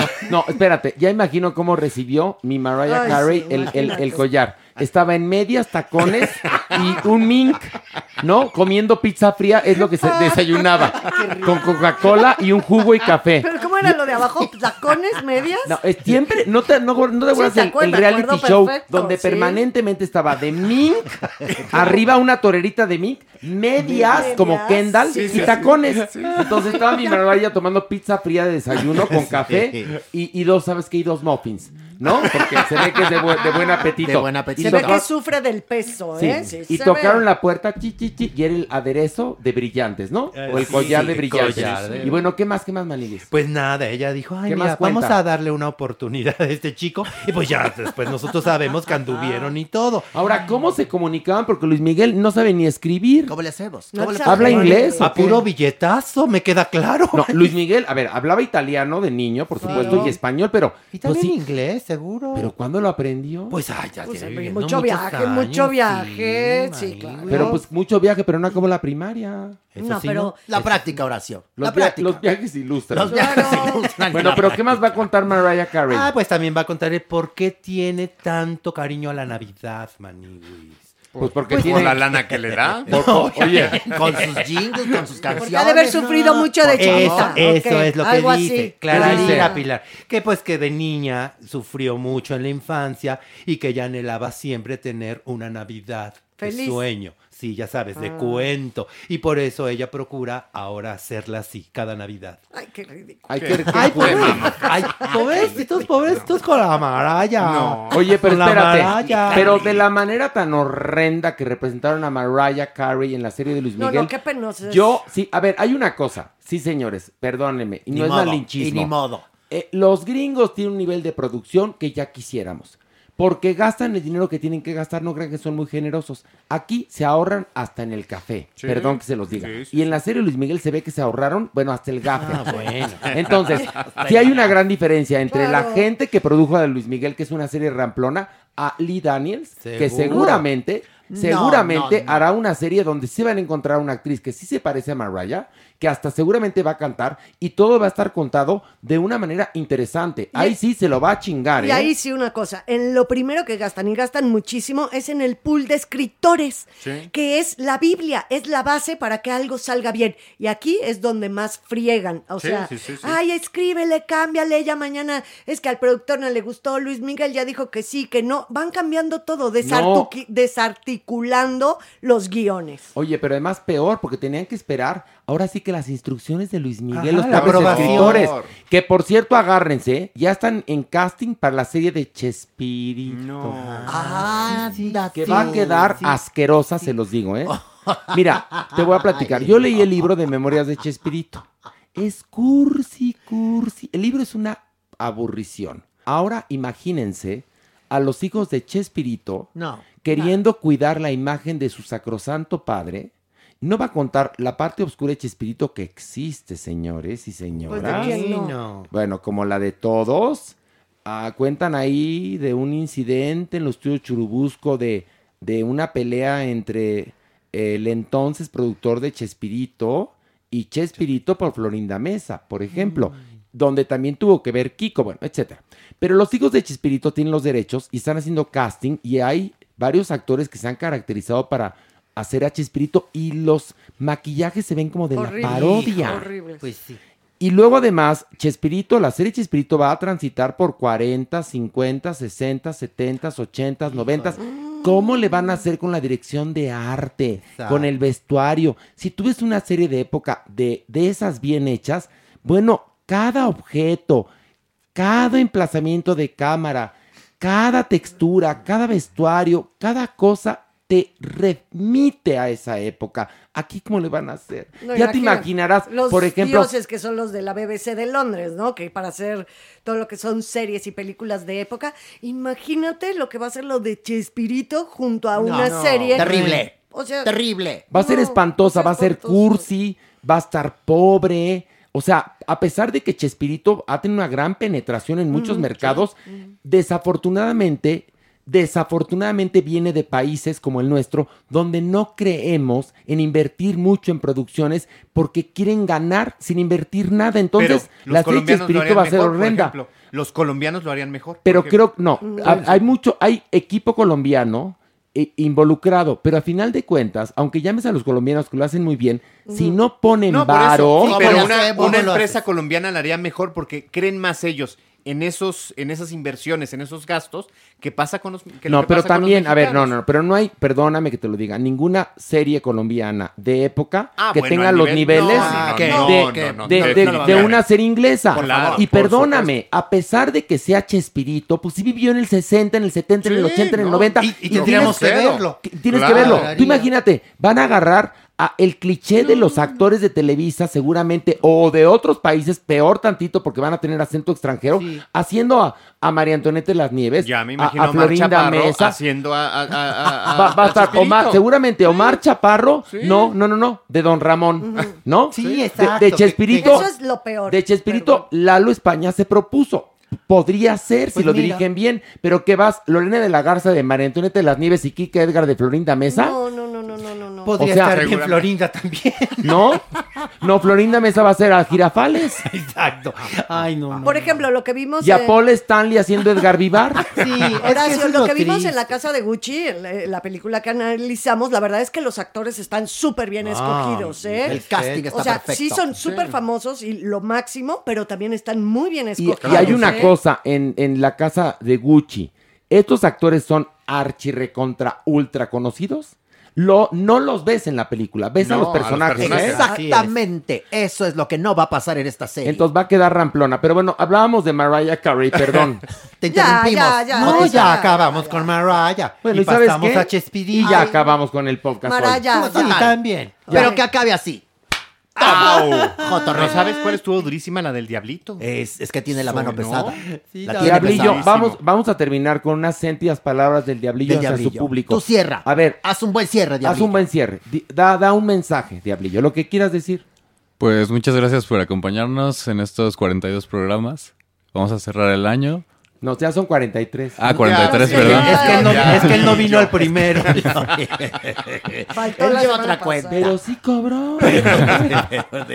Él no vino, a pero ver, cobró. concluye. Tú, tú este. Eh, y los admiro mucho. Muchas gracias por ser parte de este show, de este ah, programa. bueno, de Estoy nada, muy contento. Gracias. Ah, Diablillo. No, gracias a ti. Gracias ti por brindarnos este espacio. ya nomás fue lo que faltó. Tenemos que decir, agradecer a este fulano. Da tu cuenta de Twitter, por favor. El Diablillo-021. Ahí está. Ahí está, bueno, muy y entonces decimos todos adiós. Adiós y aplaudimos. ¡Bravo! Adiós, bye bye. Esto fue Farándula 021. Recuerda, un nuevo episodio cada jueves. not carry it to North Mom deserves the best, and there's no better place to shop for Mother's Day than Whole Foods Market. They're your destination for unbeatable savings, from premium gifts to show-stopping flowers and irresistible desserts. Start by saving 33% with Prime on all body care and candles. Then get a 15-stem bunch of tulips for just $9.99 each with Prime. Round out Mom's menu with festive rosé, irresistible berry chantilly cake, and more special treats. Come celebrate Mother's Day at Whole Foods Market. Hey, it's Paige DeSorbo from Giggly Squad. High quality fashion without the price tag. Say hello to Quince. I'm snagging high-end essentials like cozy cashmere sweaters, sleek leather jackets, fine jewelry, and so much more. With Quince being 50 to 80% less than similar brands. And they partner with factories that prioritize safe, ethical, and responsible manufacturing. I love that. Luxury quality within reach. Go to quince.com slash style to get free shipping and 365 day returns on your next order. Quince.com slash style. This message comes from BOF sponsor eBay. You'll know real when you get it.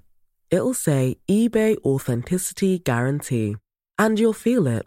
Maybe it's a head turning handbag, a watch that says it all, jewelry that makes you look like the gem, or sneakers and streetwear so fresh every step feels fly. eBay gets it. So look for the blue check mark next to that thing you love and be confident that every inch, stitch, sole, and logo is checked by experts.